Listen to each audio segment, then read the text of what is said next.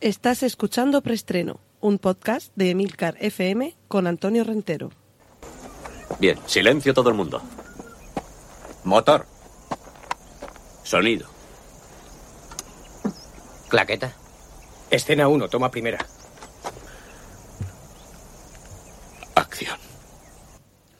Saludos, soy Antonio Rentero y os doy la bienvenida a Preestreno, el podcast de Emilcar FM, donde os cuento habitualmente las últimas noticias de cine y series de televisión, pero en esta ocasión tenemos un especial tertulia de verano.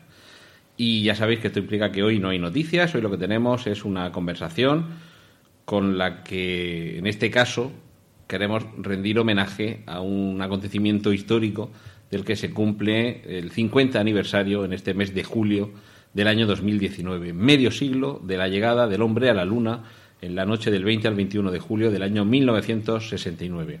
Así que aquí, en preestreno, hoy vamos a hablar de películas en las que vimos o bien cómo el hombre llegaba a la Luna, de las que hay poquitas, o bien cómo intentaba llegar a la Luna, de las que hay alguna más, o bien simplemente cómo estaba en la Luna y transcurría allí la acción de la película más o menos con, con ficción o tratando de ceñirse eh, no tanto a la fantasía sino a la realidad.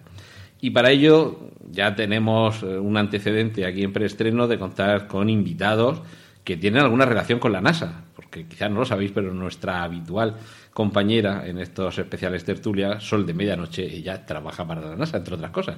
Sol, bienvenida. Hola, pues sí, trabajo para la NASA, soy Ceni Facebook y como todo el mundo sabe, Facebook no miente. No, por supuesto, por supuesto. Ahí, ahí estoy, con mis movidas de la luna y cosas. Y cosas.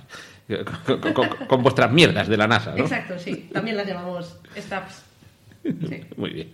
Y tenemos a otro invitado que va a ser la segunda vez que comparezca ante estos micrófonos, precisamente porque estamos tocando algo que supone uno de sus puntos de interés personal y profesional. Fernando Ortuño, bienvenido de nuevo. Muy bien, muchas gracias. Yo en este caso soy jubilado de la NASA, eh, ya pasé por aquella etapa y bueno, pues fue un- una, Echamos incapa- de menos. una incapacidad permanente fruto de, de un pequeño accidente que tuve la- en la reentrada a la atmósfera. Pero bueno, eh, me he recuperado y estoy ahí a ver si co- consigo traer la, la cualificación de vuelo. Fernando, una, una cuestión, ya que lo mencionas. ¿Los jubilados de la NASA os dedicáis a apoyaros allí en la valla y decir, así no, hombre? Así no se lanza el cohete, así no nos pasamos ahí en la valla, o vamos, ahí en la rampa de lanzamiento. Ahí. Menuda cuenta atrás, pero qué birria. Así no se hacía como en mis tiempos, no se, hacía, no se hacen las cuentas atrás. Se está perdiendo todo. exactamente, eso que se suspenda en el último segundo. Antes nada, el cohete está echando humo por donde no tiene que echarlo, no pasa nada. Y si explota, que explote, que será por dinero. No reparan en gastos en la NASA tampoco. Esa es la escuela Hammond, el de Parque Jurásico. Bueno, recordamos que Fernando Ortuño estuvo con nosotros anteriormente, previously, un preestreno. Fernando Ortuño eh, fue invitado en un especial tertulia sobre cómo el cine nos había llevado al espacio. Y lo que vamos a hacer es eh, platicar sobre cómo el cine nos ha llevado a la luna. Sí, señor, 50 años que se cumple la llegada del hombre a la luna. Y ya había películas antes de que llegáramos a la luna. Sí, y se veía muy. Algunas son muy reales respecto a la llegada del hombre a la luna. Se ve una luna bastante real. No sé cómo, cómo lo sabrían sin, sin haber llegado allí. Curioso, pero bueno, vamos a. Yo creo que hoy va a ser una tertulia bastante interesante sobre, sobre este tema.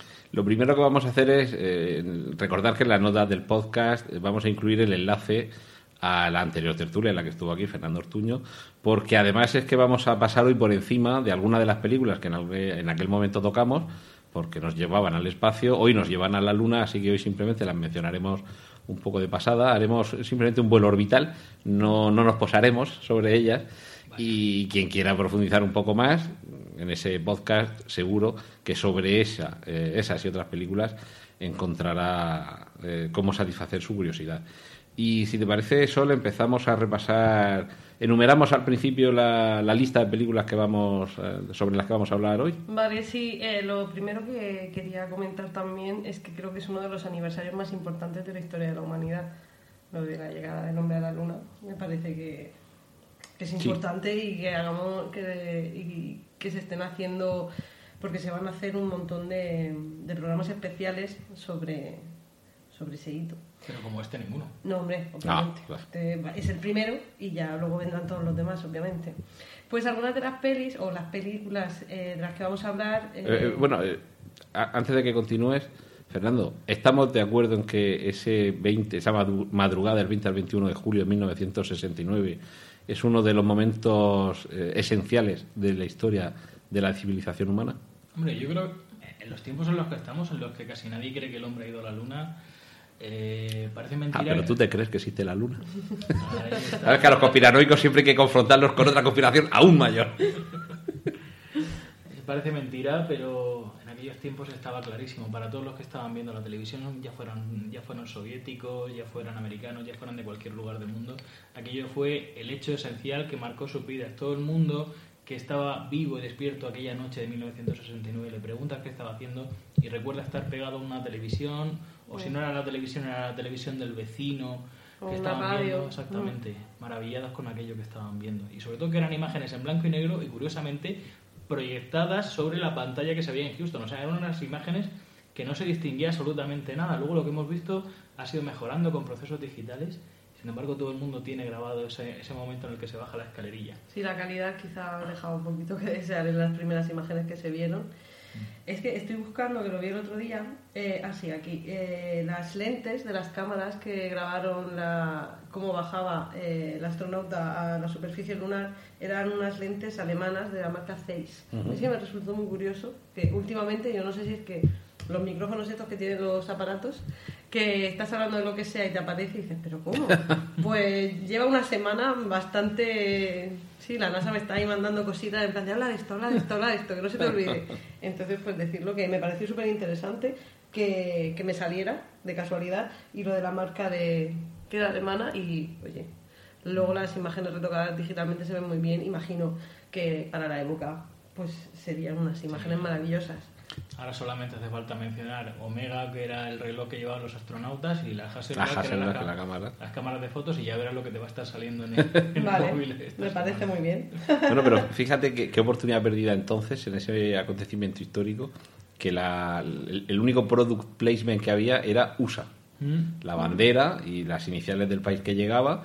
Y recuerdo una de las películas de las que no sé si vamos a hablar hoy, que era eh, Misión a Marte, que se veía en el exterior de los vehículos, ponía Kawasaki, eh, Sony, en no sé, vamos, determinada Kawasaki en, cuanto a, motores, seguramente mm, hoy no suena mucho por las motos, pero no pensaríamos que un vehículo llegara a moverse sobre la superficie de Marte con, con, con, fin, con esta marca, pero es posible que en el futuro, como pasa en los coches de carreras que van repletos de publicidad por fuera, eh, claro, ¿qué precio tiene el que la imagen de un vehículo desplazándose por otro planeta se vea y quede ya para la posteridad eh, y que millones de personas accedan a ese emplazamiento publicitario? Pero si eso ya eh, los creadores de los Simpsons ya lo vaticinaron con Futurama. En Futurama salen muchas, mm, sí, muchas de las naves espaciales que aparecen, ya tienen su, su publicidad. Yo antes de jubilarme, el encargado de la NASA, siempre tiene que ser el encargado, ya lo dijo, dice que, que a partir de ahora sector público, poca cosa, que tardan mucho en plazos y demás y que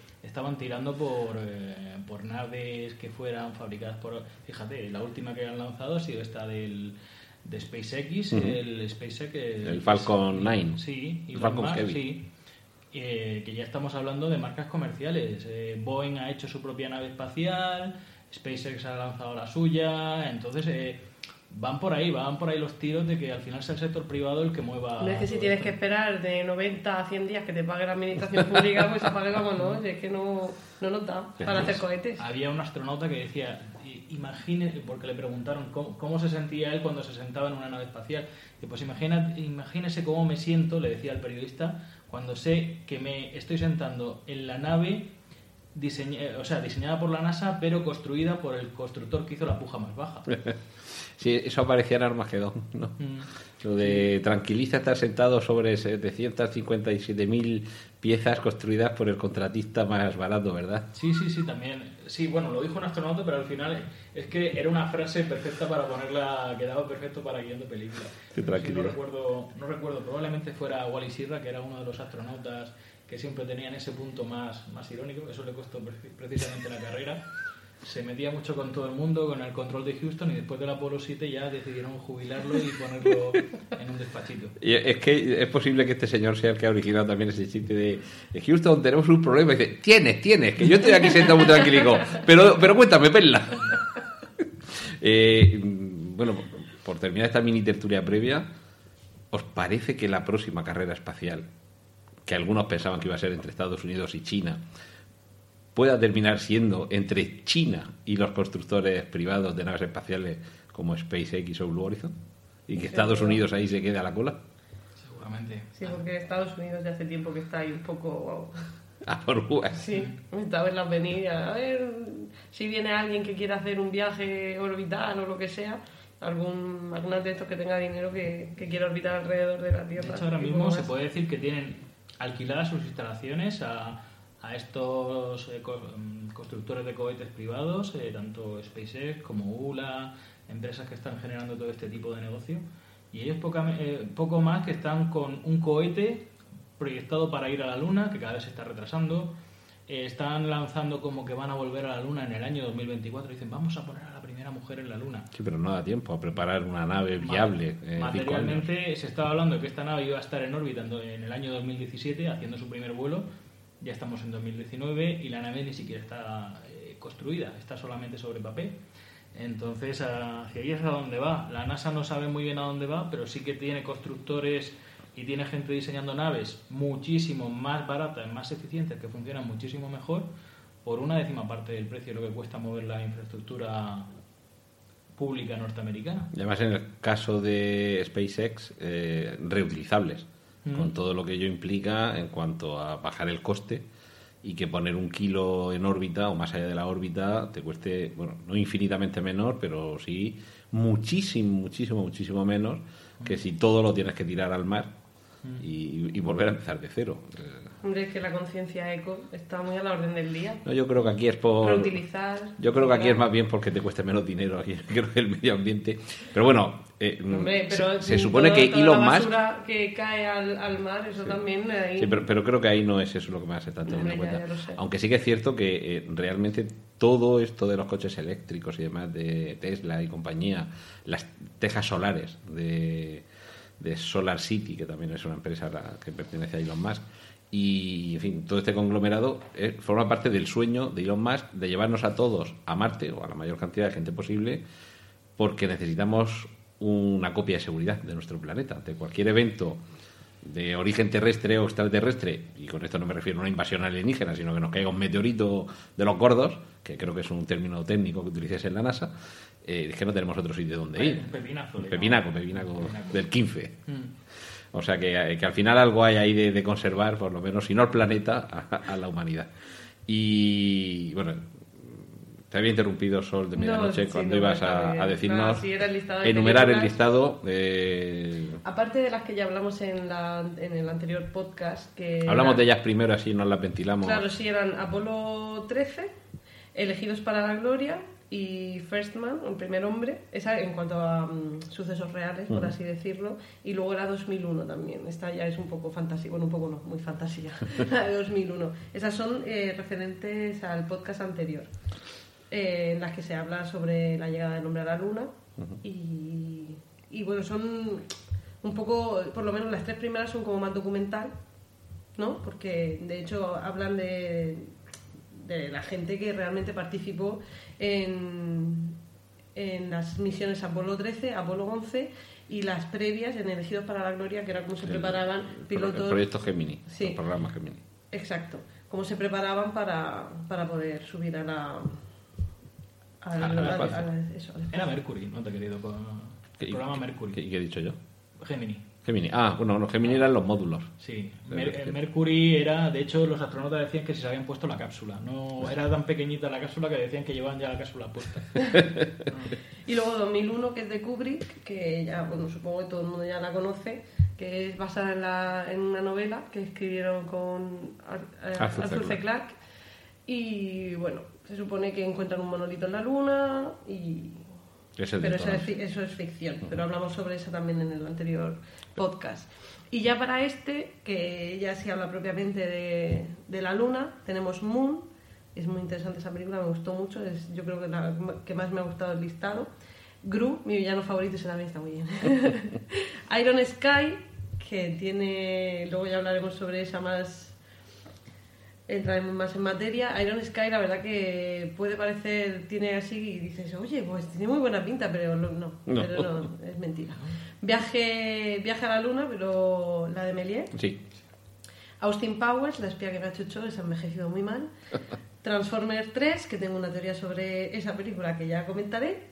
Eh, Things to Come, que no Eh, sé El la mundo del mañana, El mundo del que mañana, que es del, 60, no, del 34. No, no, no, no, es más del año cuarenta y tanto. Lo, lo busco mientras sigues. Sí, y Apolo 18, que esa es del 2011, que lo hemos mirado hace, hace un poquito. Pues esas serían las películas sobre las que vamos a hablar y que tratan sobre la llegada del hombre a la luna y que, bueno, creo que Iron Se Sky... olvidado, se te ha olvidado Superman 4, que también salía.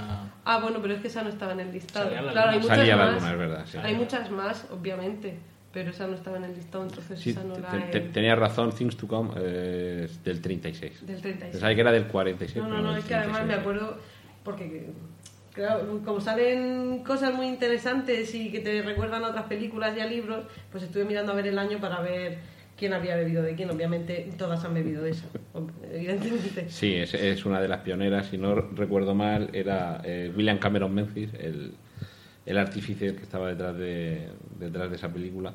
Y lo cierto, ese primer bloque que has mencionado, que son de las que ya estuvimos hablando en su momento, y por eso hoy no nos vamos a entretener mucho con ellas, además en el orden en el que se las has mencionado, Sol, claro, con Apolo 13 mm, se nos cuenta, bueno, realmente el, el orden sería Elegidos para la Gloria, en el que vemos cómo se da inicio a la carrera espacial en Estados Unidos. Además, eh, esa película yo creo que se merece un podcast entero, porque, como bien has dicho, es casi documental. En ese sentido, emparenta muy bien con First Man y con Apolo 13. y, mm, y- y a mí es que hay un- unos segmentos recurrentes de Elegidos para la- la Gloria que me encantan, que es ese señor que va corriendo por los pasillos, llega a la sala donde está reunido el presidente con todo su consejo y dice, los soviéticos han puesto un satélite en órbita.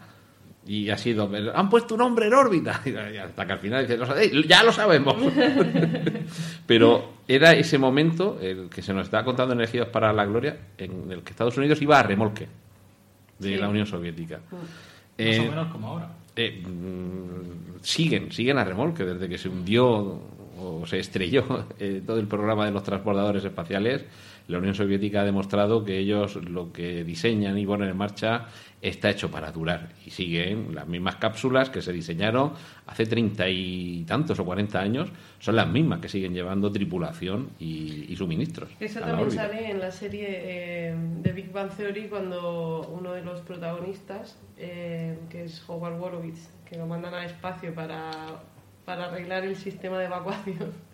es muy gracioso. El, de El váter, vamos. sí. Eh, habla también sobre que va, va en un soyuz ruso. O sea, que, que la maquinaria le, le dicen, pero no tienes miedo, ¿no? Te dice, no, no, si voy metido en una cápsula hecha por los rusos, ¿qué miedo voy a tener si esto es perfecto? Sí, que además no, no tiene el tema de obsolescencia programada. Se ve que los rusos pues, no. Hombre, no, porque están todavía en los años 50 que eso no existía. Tú en los años 50 no existía ese, ese término. Las cosas se hacían para durar. Claro.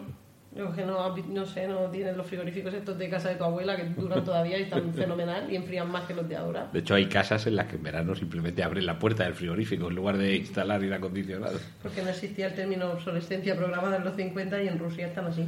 Y bueno, eh, dentro de estas, en las que veíamos eso, cómo se prepara la carrera espacial, cómo en First Man, cómo llega eh, la primera tripulación humana a la Luna, que es de lo que este fin de semana se van a celebrar o a conmemorar los 50 primeros años.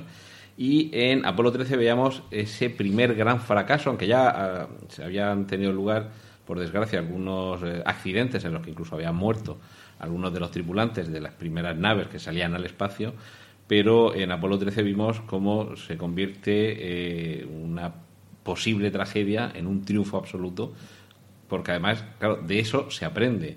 De los errores se aprende, sobre todo si queda alguien vivo que te lo pueda contar, porque si se hubieran estrellado, se hubiera explotado, no hubiera quedado nadie para contar detalladamente qué es lo que sucede, eh, bueno, a posteriori las investigaciones siempre pueden sacar a la luz eh, muchos fallos para no repetirlos, pero seguramente la escuela que supuso Apolo 13, eh, la lástima es que no se aprovechara mucho, porque después Apolo 15, 16 y 17, tres vuelos más y se acabó. Sí.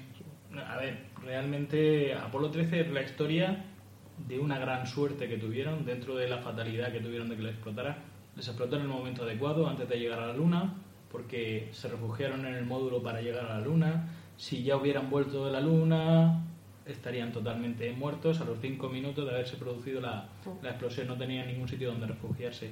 Es la historia de un fracaso triunfal, que así fue como, como lo denominaron, pero pu- pudo ser perfectamente una catástrofe que hubiera acabado no solamente con el programa de vuelos tripulados a la Luna, sino totalmente, absolutamente con, con toda la NASA. Y la verdad que, que, bueno, es una buena película con una buena dosis de documental, eh, pero a mí, pues por ejemplo, la parte con la, con la que más me quedo y es más fiel a la realidad es precisamente una de las más dramáticas, es el momento de la vuelta a la Tierra. La reentrada. La reentrada. Que normalmente está calculada, siempre la desconexión duraba tres minutos. Y efectivamente la desconexión del Apolo 13 duró cuatro minutos. Estaba todo el mundo pensando, esta gente ha muerto, ha muerto.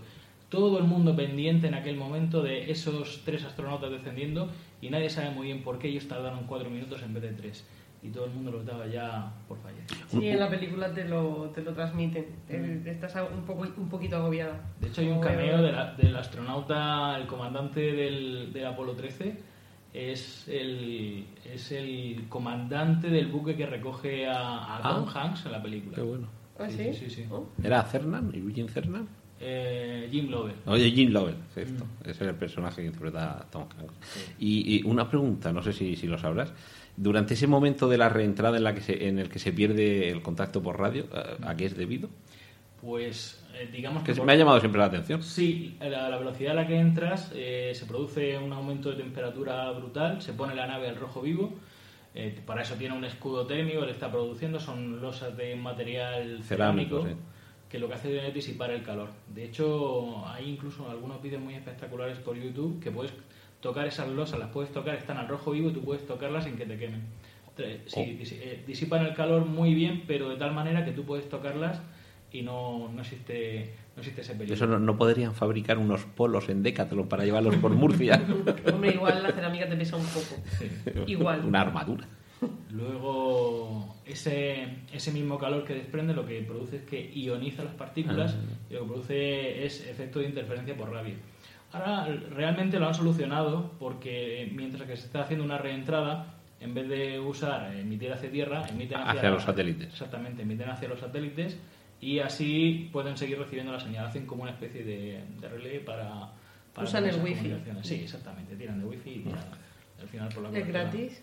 Sí, en el espacio sí. Lo que pasa es que te conectas por escritorio remoto, es fatal, porque luego al final, para acceder al directorio donde estás guardando las fotos, es un, es un destrozo. Yo la última vez que estuve en la estación espacial ya me lo llevaba todo en un pendrive. Es que el, el Team Viewer en el espacio es lo que no, tiene. no ¿eh? te creas, que se cuelga mucho. Bueno, pues esas son las películas. eh, Apolo 13, bueno, elegidos para, por seguir el orden, elegidos para la gloria, First Man, Apolo 13 y 2001, de las que ya hablamos en su momento. 2001 porque nos presentaba una perspectiva realista de la Luna. Una posibilidad. Mm, bueno, con, con matices, pero bueno, más o menos realista dentro de hasta ese momento todo el cine que nos había llevado a la Luna era una ciencia ficción, demasiado ficción y demasiado poco ciencia. Y, y ahora entramos ya en materia con las películas, eh, si te parece son por orden cronológico, Vale. si nos acordamos de los años. Bueno, la primera, Viaje a la, a Luna, de Georges Méliès. Ujú. Esto, bueno, vamos a 21 ir, minutos. Está en YouTube. vamos a ir buscando, eh, por, por decir el año. Eh, del. no, del- Es de principios de siglo, pero Sí. esto lo... Bueno, ve, ve contándonos y voy buscando yo mientras el año. Pues es una, la imagen mítica de la luna con el, con El cohete cohete en el ojo, que, bueno, en el, en el disco, en el Melancholy en el, de 1902, de los Smashing Punkies, en el videoclip, y aparecía esa, esa imagen, y se han hecho un, un montonazo de, de homenajes y tributos a, a esa imagen. Pues es muy divertido ver cómo... Bueno, es adaptación Sí, del, libro homónimo de, de- Julio Verne. Sí, de Viaje a la Luna, de Julio Verne. Y bueno, es considerada la primera película de ciencia ficción, porque claro, ahí lo de la llegada a la Luna. Y es muy divertido ver cómo los expertos de la NASA, lo que sería la NASA de aquel momento, están en una pizarra dibujando cómo es sencillo, sencillo el plan para ir de la Tierra a la Luna dibujando un planeta y entonces unas rayitas así con la tiza hacia la Luna y es como así, ya está, es fácil. Y, y tiran como, como de un Como cañón. diciendo, "Co- pero ¿cómo no se nos había ocurrido? O sea, del punto A al punto B, línea recta. Claro, es un cañón literal en el que meten el cohete y entonces pues nada, disparan el cañón y el cohete pues llega a la luna y pues con tan mal han, han puesto la puntería que les llega al ojo a la luna. Y luego pues... El Reform Club era. O es el de Phileas Fogg. Ya me estoy confundiendo. El, el No, club que estaba detrás de. No lo sé porque además no, No, el sé, Reform Club era el de- No sé por qué, no sé si que esta versión no lleva mm, lo típico de las películas en blanco, o sea, mudas, que llevan carteles con lo que está pasando, no eh, la versión que yo vi. Los mm, intertítulos, ¿no? No, no había. Y de hecho la música que ponían yo creo que ni era la original. Es que era, era tan hipster que todavía no había ni subtítulos. Era, sí, sí, eh, tú la- eh, me encontré una, pero estaba en francés y yo el francés lo domino muy mal. Fíjate que esa imagen que estabas comentando de la pizarrita de los científicos apuntando a la luna ha sido un homenaje que luego hay dos películas de las que hemos hablado antes que lo han hecho. Una es Apolo 13, donde hay un momento en el cual Ed Harris, que interpretaba a Jim Kranz, que era el director de vuelo de la NASA, se mete y hace el dibujito de él, la Tierra aquí, la Luna aquí, tenemos que Las hacer que estos hombres vuelvan aquí. Y en The Martian también hay un. que esa no, no, no hablamos de No. esa, pero también están cuando lo explican, dicen, entonces vamos así, ti, ti, ti, ti, ti, y, y damos la vuelta. Sí, eh, es que es muy gráfico y así la gente lo entiende. Eso está explicado para todo el mundo, no para, solo Claro. para los que Que- es trabajamos que en al la cine NASA. también vamos los de letras.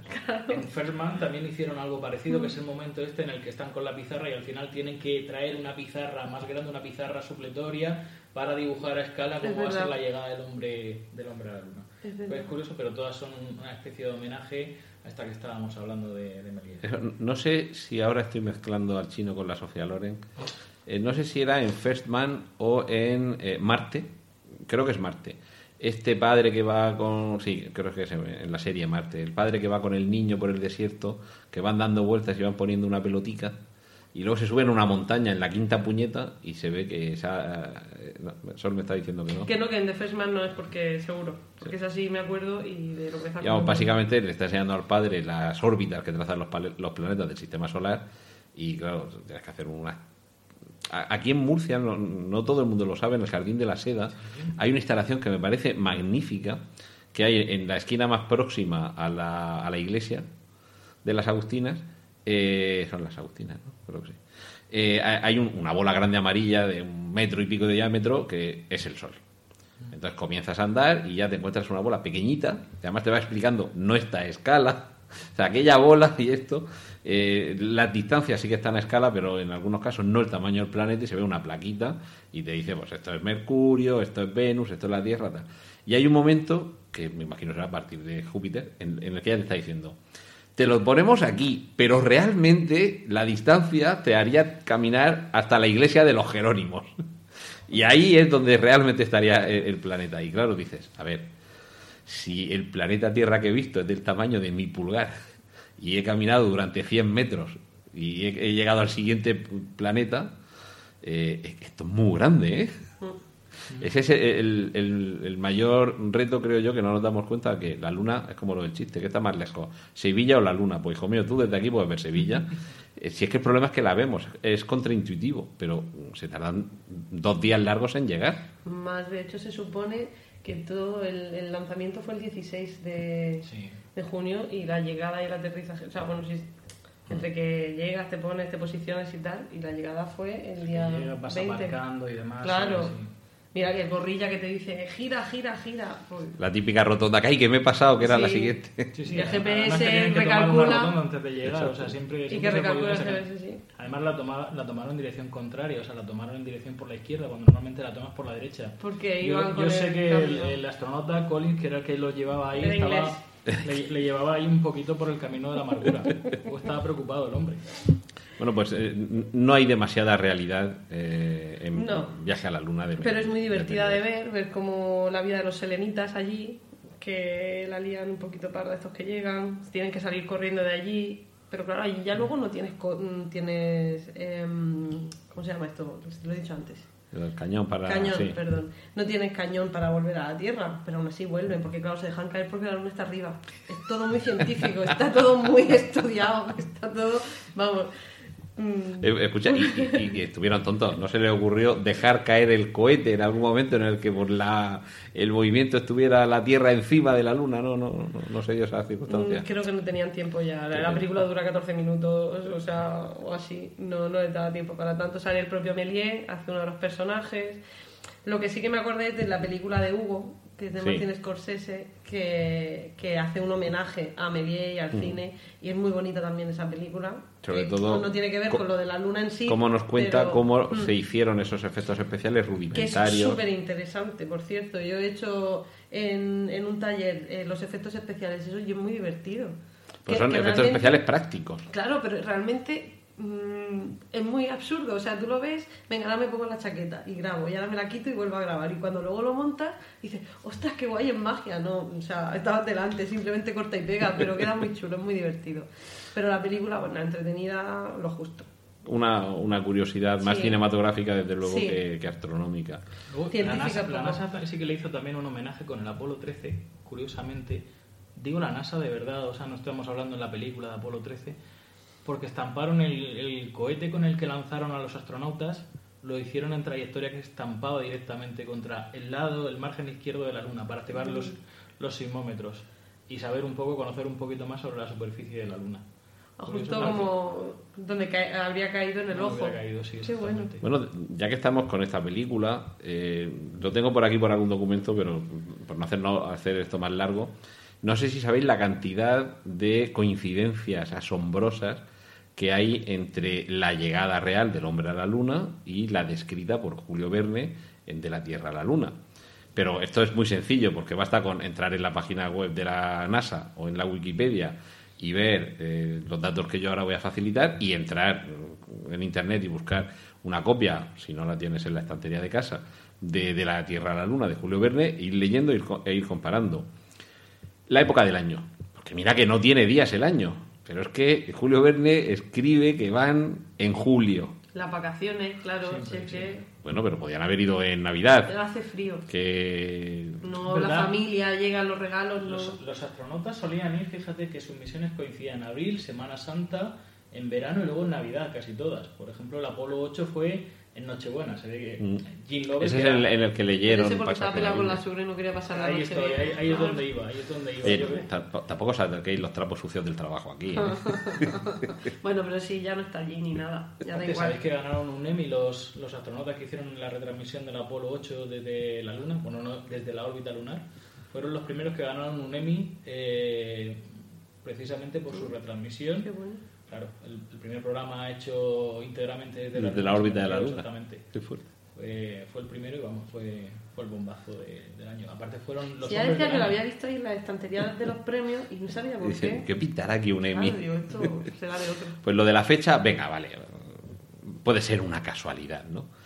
Pero, ¿desde dónde lanzamos el cohete? Aunque en la novela es un cañón, realmente más que un cohete que se autopropulsa, es más bien un cañón que dispara una bala, que es la cápsula. Pero dejando eso aparte, la, la zona que se decide utilizar con lo grande que es el planeta Tierra, no solo es en el hemisferio norte, no solo es en el continente americano, no solo es en Estados Unidos, sino que es en Florida y sabemos que Florida es una península, Cabo Cañaveral, según miramos el mapa desde arriba, lo tenemos a la derecha y el punto desde el que se lanza eh, el cohete de la novela de Julio Verne es- está separado por unos ciento y pico kilómetros en esa misma altura del brazo de Florida, pero en lugar de la costa atlántica, en la costa del Golfo de México.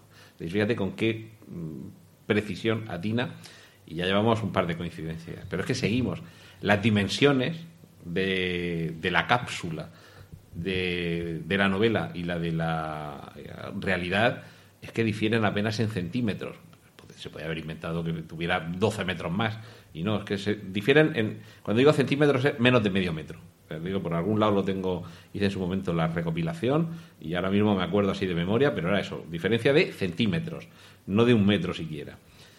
Eh, tripulantes, podía haber mandado solo uno o a 21, pero manda a tres. Y ahora lo- los nombres, esto ya sí que lo voy a buscar en internet porque con esto sí que no me quiero columpiar, pero es que incluso los miembros de la tripulación los nombres os, os va a sorprender porque aquí yo ya no sé si de verdad esto es casualidad o que de verdad este señor había visto el futuro. Porque recordamos el nombre de la tripulación de la, de la primera misión que llegó a la Luna, que eran Armstrong, Aldrin y Collins. Pues este señor, a quien envía aquí, y vamos a ver si lo, si lo localizo rápidamente, hay un señor que se llama Nicole, en vez de Collins, que, bueno, venga, vale, sí, que, qué casualidad, ¿no? Hay otro que se llama Barbie Kane, este sí que no nos encaja, ¿verdad? Este no, No, no no nos- mucho. no nos parece que, que tenga ningún tipo de encaje. Pero es que hay estos señor, a ver si lo localizo por aquí, que, se llama Ardan. No es Armstrong, vale, pero es Ardan. Pero que Nicole, Ardan y Barbie Kane, en vez de Armstrong, mm, Collins, mm, yo, en fin, yo lo veo ahí mucha... Y hay más, ¿vale? O sea, mm, me acuerdo solamente de estas cuantas, pero hay, hay unas cuantas casualidades más y son una o dos, ¿vale? Pero estoy hablando de media docena de casualidades. ¿Y no crees que la NASA estaría jugando también con ese tipo de casualidades? De Claro, cómo- es que lo, hicieron a- hicimos aposta. A ver, hay- Era hay- como, a ver, ¿qué se ha hecho? ¿De esto qué se ha hecho? Hay, hay- hay algunas cosas que sí que tienen cierta lógica, que es la, la ubicación. Y de hecho Julio Verne lo explica ya muy bien por qué Florida y no cualquier otro lugar del mundo. Se lanza desde Florida porque Florida está en Estados Unidos, que es un país tecnológicamente, socialmente, económicamente muy avanzado, y está lo suficientemente cerca del Ecuador, esa parte me podrías decir, bueno, pero California o Nuevo México o Texas también están cerca, incluso casi más cerca del Ecuador, que es el mejor sitio para lanzar eh, un objeto desde la Tierra, bueno, desde cualquier planeta, de cualquier cuerpo celeste a otro. Pero en Florida es una península muy estrecha con mar a los dos lados o a los tres lados, con lo cual si el lanzamiento no sale bien se cae al agua en lugar de caerse encima de alguien. Podían haber hecho en la manga antes de hacer. No, déjalo. Quiero decir, antes del plan urbanístico estaba previsto No estaba- hacer ahí un, caño, un cabo caña, cañaveral. Pero no estaba yo tan desarrollado. viendo, pero no, no hay, no hay No. espacio para edificar. Es que la isla del Barú no- nos fastidiaba bastante. Muchas medusas. ¿eh? Mm. Luego la, recuperar la cápsula con las medusas no. No, porque luego eso enseguida, lo, en- pobre- pobres Claro. submarinistas que Es que el traje no aguanta bien la picadura de la carabela. después de estar en la luna y de repente quitándose las medusas, picaduras. Claro, y dijeron pues nada para, No. para Estados Unidos, para Florida. Y luego había a ver, cosas más sencillas, la tripulación. Que sean tres personas, eso se ha dicho siempre. Eh, permite tener consensos a la hora de llegar a acuerdos sin que haya facciones enfrentadas. Porque ya, si envías a cinco, puedes tener a dos contra tres. O a dos contra dos y a otro que lo pones en la tesitura de tener que alinearse con uno o, con otro o con otra facción. Entonces, a ver, hay alguna explicación para alguna de estas condiciones con las que Julio Verne establecía su viaje de la Tierra a la Luna, pero, pero es que son ya demasiadas casualidades. No, pero en algo te tienes que pasar cuando vas a hacer algo. Pues dices, a ver qué se ha hecho antes. Pues se escribió por ahí un libro y se hizo una peli así cortica. Y entonces pues lo miras y, y obviamente lo de las medidas de... Creo recordar que las medidas de, de los cohetes tienen que ver con el tamaño, con las medidas de los culos de los caballos. Sí, Sí, exactamente, sí.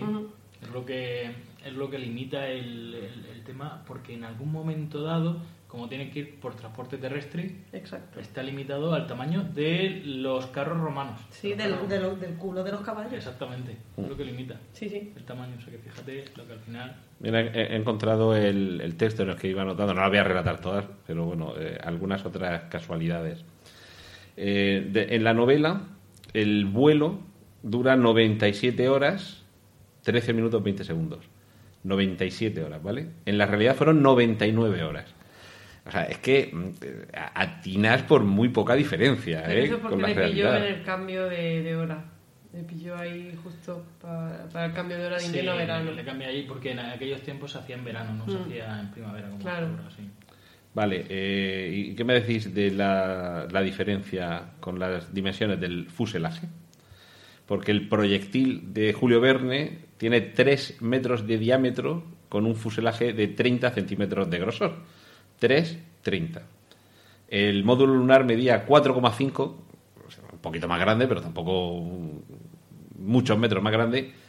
Y el grosor 30 centímetros, o sea, clavado. Pero eso es porque eh, la gente, cuando escribió Julio Verne la novela, la gente era más pequeñita. Ya a la hora, claro, ahora ya somos más altos, más grandes, más Tenía- tenía recios. más amplitud, efectivamente. Claro. Tú no has ido a la casa de un abuelo de estas así viejas y dices, ¿cómo podía entrar por esta puerta? Y entraban. Entraban, entraban. sí. Eh, esto, eh, ex- extracto directo de la novela, en la reunión en el Gun Club, que es el, Gun Club, el club de armas. Tenemos que buscar un sitio bastante cerca del Ecuador para que el experimento se haga, bueno, porque claro, el experimento es mandarnos para la Luna, para que se haga en buenas condiciones, puesto que tenemos necesidad de ir a buscar más allá de los Estados Unidos este paralelo 28 que nos es tan preciso, se nos presenta un casus belli legítimo y pido que se declare la guerra a México. o sea, como necesitamos un sitio que esté al sur, pues le Es echamos que la guerra a México. Las guerras eran por eso. Y eh, no, no, exclamaron muchas voces al unísono. Tenemos a nuestra disposición, sin salir de nuestro país, toda la parte meridional de Texas y de Florida. Y, aquí era por donde venía la, localización. Tampa, en Florida, donde lo eligió Verne, que está a 200 kilómetros de Cabo Cañaveral y a la misma altura en- dentro de la península de, Florida. Y hay un- una cosa curiosa, no vamos a entrar en cuánto costó viajar a la Luna, pero Verne en su novela sí que explicaba que se reunieron fondos para esta empresa. Los Estados Unidos aportaron 4 millones de dólares, mientras que el, la época. 4 millones de, de dólares de 100 años antes de ir eh, realmente el hombre a la Luna. Pues eso era un dineral. que era, era un dinero. Un dineral. Y el resto de el- del mundo, un millón cuatrocientos y pico mil dólares. En total, cinco millones cuatrocientos y pico mil dólares. Y dice, respecto a España, no pudo reunir más que 110 reales. Dio como excusa que tenía que concluir sus ferrocarriles.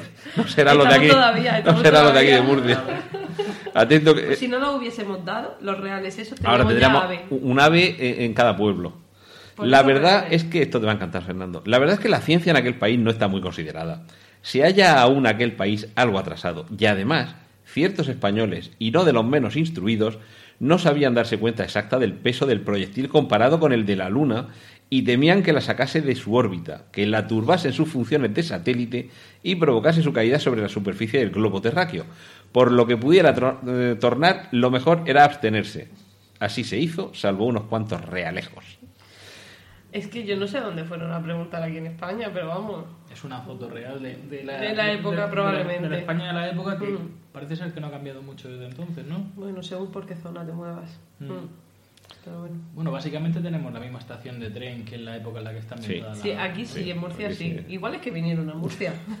y por eso dijeron, no, no, que necesitamos. Sí, porque además la estación de aquí, pues no sé si tiene 100 años o por ahí, ¿no? O más. Sí, de, la de la época de Isabel II. Isabel segunda. Pues entonces, casi, casi. Y vamos a terminar con que eh, el ave aquí soterrado lo va a inaugurar la reina Leonor de Reina Reina. Pues casi. Bueno, esto de viaje a la luna creo que para lo poco que dura la película casi Sí, hemos hablado pues más. hemos hablado más de lo que dura. Pero bueno, es que Y se puede hablar mucho más, la es que yo, sí. eh, La a ver, yo, sí. yo quería también que habláramos un poco tanto de esta película como de la novela a la que adapta, porque posiblemente ahí está el germen más real que impulsa al hombre a ir a la luna, que es cuando se describe de una forma, ya vemos, no solo realista, sino en muchos puntos coincidente con la, con la realidad posterior, que, que así es como habría que afrontar un viaje a la luna y no como algunos escritos antiguos, no sé si era Luciano Samosata, el que en sueños había llegado a la luna, eh, algún otro personaje que había llegado con un barco volador, pero realmente Julio Verne Eso era Mecano. y era también sí, a era, Venus. era Venus. Pero que, que esta fue la primera vez en la que alguien describió más o menos de una forma técnica plausible, aunque seguramente si hubieran hecho ese cañón tan grande, pues hubiera reventado, hubieran lanzado un proyectil muy grande a la otra punta del mar y punto. Pero bueno, para el conocimiento que había en la época era lo más cercano. Y- Estaban acostumbrados a los tirachinas y pues extrapolaron en grande y ya está, lo mismo. Y además es una de las, bueno, una de las primeras, no, yo creo que es la primera adaptación que se hace de una novela al cine.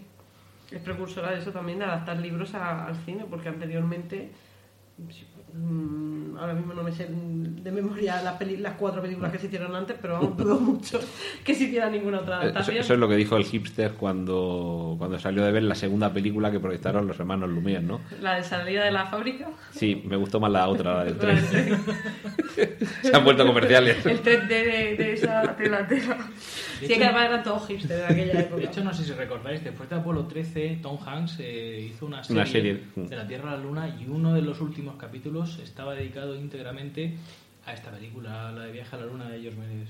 Y no sé si fue Scorsese también hizo un reportaje sobre los Méliès. Ay, no me acuerdo.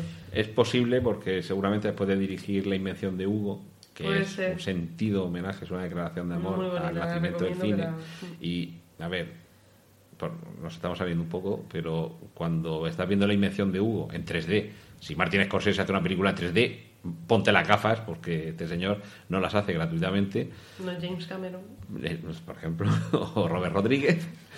Pero vamos, que cuando estás viendo eh, en 3D y coloreadas las, las películas de Méliès, lloras, lloras de pura emoción de decir, es que esto era lo que pretendía este señor. Con una técnica que entonces existía, pero estaba en sus primeros pasos, sorprender a la gente mostrándole algo fantástico, que la ilusión y la imaginación pudiera albergar otros corazones y, por eso yo mm, sí me quería tener un poco más, quizá ya nos vamos despidiendo de ella, en Viaje a la Luna, porque yo es que tengo la sensación que a lo mejor no tanto en la parte científica de vamos a hacerlo, pero desde luego en la parte cinematográfica de vamos a hacerlo, vamos a hacer una película en la que salga la Luna, aquí empezó todo. Hmm. Sí, sí. Sin duda. Y bueno, avanzamos un poquito en el tiempo y... Sería Things to Come, que era el mundo de. Era del 36, El mundo del mañana. Eso. Creo que era, habíamos dicho William Cameron Menfield, me parece que era el, el director. Y en esta, en esta ocasión lo que tenemos es una película que nos cuenta eh, cómo será el futuro, un futuro que ya tenemos más que superado, pero que claro, en aquel momento, en el año 36, recordemos, todavía faltaban 22 años, si no recuerdo mal, para que se lanzara el Sputnik, es decir, todavía no habíamos lanzado nada al espacio, y ya 22 años antes, con unos diseños de cohetes un poquito tintín, Sí. eh, veíamos cómo eh, ambientada la película, yo creo que a principios del siglo XXI o a finales del XX, pero a finales del XX, a lo mejor año 1990 o por ahí, Eh, decían, vamos a intentar llegar a la Luna. Esta, esta película me, me hizo mucha gracia, bueno, mucha gracia, me pareció bastante curioso que se hizo antes de la Segunda Guerra Mundial, pero ya vaticinaba bastante eh, la fecha en la que en la que se iba a dar la Mm. Segunda Guerra Mundial. Sí que es cierto que la prolonga en el tiempo, eh, no sé si son como Décadas. 20 sí. o 30 años Creo más de lo ter- que realmente duró. que termina En en el- eh, 60 y muchos o en el sí, 70 y sí. pocos. Y, y tiene, eh, para la gente que haya visto bastantes películas y todo, y todo eso, que sea muy cinéfila, eh, le recordará a, a- a muchas otras películas, que es por lo que, que miré la, la fecha en la que se había rodado, porque una de las primeras escenas me recordó muchísimo a una escena de V de Vendetta Mm. que se ve, bueno, en teoría eh, la ciudad en la que sucede todo esto es Nowhereland, creo, Sí. O Everyland o algo Nowhere, así. Es- nowhere. Nowhereland es que como cualquier lado, ¿no? La ciudad, cualquier ciudad. Que me hizo mucha gracia el nombre. Perdón, Everytown. Eso, Eso, Everytown. eso, eso, era ¿Qué es? Cual- cualquier sitio. cualquier sitio, pero, eh, pero la llaman así, quiero decir. Y, pero se ve claramente que es, que es Londres, porque ves Piccadilly, ves los autobuses de dos plantas, o sea, dices, no me estáis confundiendo, quiero decir, esto es Londres. Y una de las primeras imágenes que se ve en la película sale en V de Vendetta, que es cuando está V subido en, en los tejados y... Cuando va a explotar Cuando va a el. Old Bailey.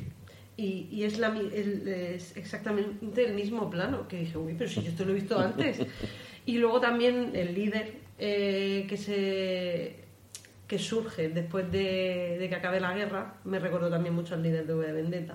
Luego también eh, en el futuro, porque luego esto, claro, va avanzando y van pasando, aparte de los 30 años de, o 20 años de guerra, luego va avanzando hacia el futuro y creo que, que acaba ambientándose en el año 2030, 2040. 2036, que es justo el, Ah, el claro, centenario del justo. estreno de la película. 2036, la ciudad en la que están es igual que la nave de, de Passengers, que es otra película en la que sale Jennifer Lawrence y y, Chris Pratt. Chris Pratt, justo. Iba a decir Star-Lord, pero no. ¿Quién? que tiene muchas referencias. Claro, no es que esa película tenga muchas referencias, es que muchas películas han bebido de esa. Y, claro, si no la has visto, dices, uy, esto me suena, ves total. En fin, es muy, divert- muy divertido también el hecho de que eh, en el futuro los que son más avanzados, los que tienen la razón y los que saben cómo debería dirigirse el planeta son griegos. Y es como volver al Creí- origen creí- de la cultura. creí que ibas a decir que era de Podemos. Mm, Pues no lo sé. Mm, Como en blanco y negro no sé si van de morado. Era por no. decirte que a lo mejor No eran de Sirisa. Pero bueno, mm, igual estaban en algún círculo, no No sé, la polis, no sé. Pero es curioso el hecho de que utilicen a los griegos como, Como referente, como ¿no? referente de, no, es que la la cultura se origina ahí, son los más listos, tal. Y es muy curioso. La película en sí, pues tampoco Mm. es para matarte. Y lo de la luna sale ya al final, Sí. final, final, y ni siquiera llegan. Sí, es, como- vamos a intentarlo. Sí. Además, en medio de protestas, porque la tripulación que quiere irse casi va huyendo de una muchedumbre que, como si fuera el, mon- el monstruo de Frankenstein, quieren evitar que se monten en el cohete y que vayan a la luna. Pero además porque dicen, porque es todo quejas, quieren cuando acaba la guerra que están fatal, porque no hay comida, porque hay una especie de plaga, una especie no hay una plaga que los convierte en zombies o, o algo así, eh, que diezma la población, además se nota mucho que, que es en Inglaterra que están en una isla porque constantemente lo dicen y cuando vienen del futuro vienen del continente, realmente no es del futuro, es que en el continente pues ya ha pasado eso. Y han podido acabar con la plaga y tal. Y, y cuando ya por fin se supone que evolucionan y entonces es la ciencia la que hace que se rija el mundo y que estamos todos más avanzados y tal, entonces empiezan a decir que no, que, que por qué nos van a hacer sentir más pequeños yendo a la luna. Que es lo que no quieren. La población lo que no quiere es hacerse es, sentirse más pequeña de lo que de lo que estaba siendo, porque se consideran ya que son el sumum ya del universo y no quieren mm, que eso se merme. Entonces me, me parece muy interesante ese concepto, pero la película en sí tampoco. Hay- eh, De esta película en concreto hay dos elementos que sí que me gustaría que Fernando nos dé aquí su, su visión.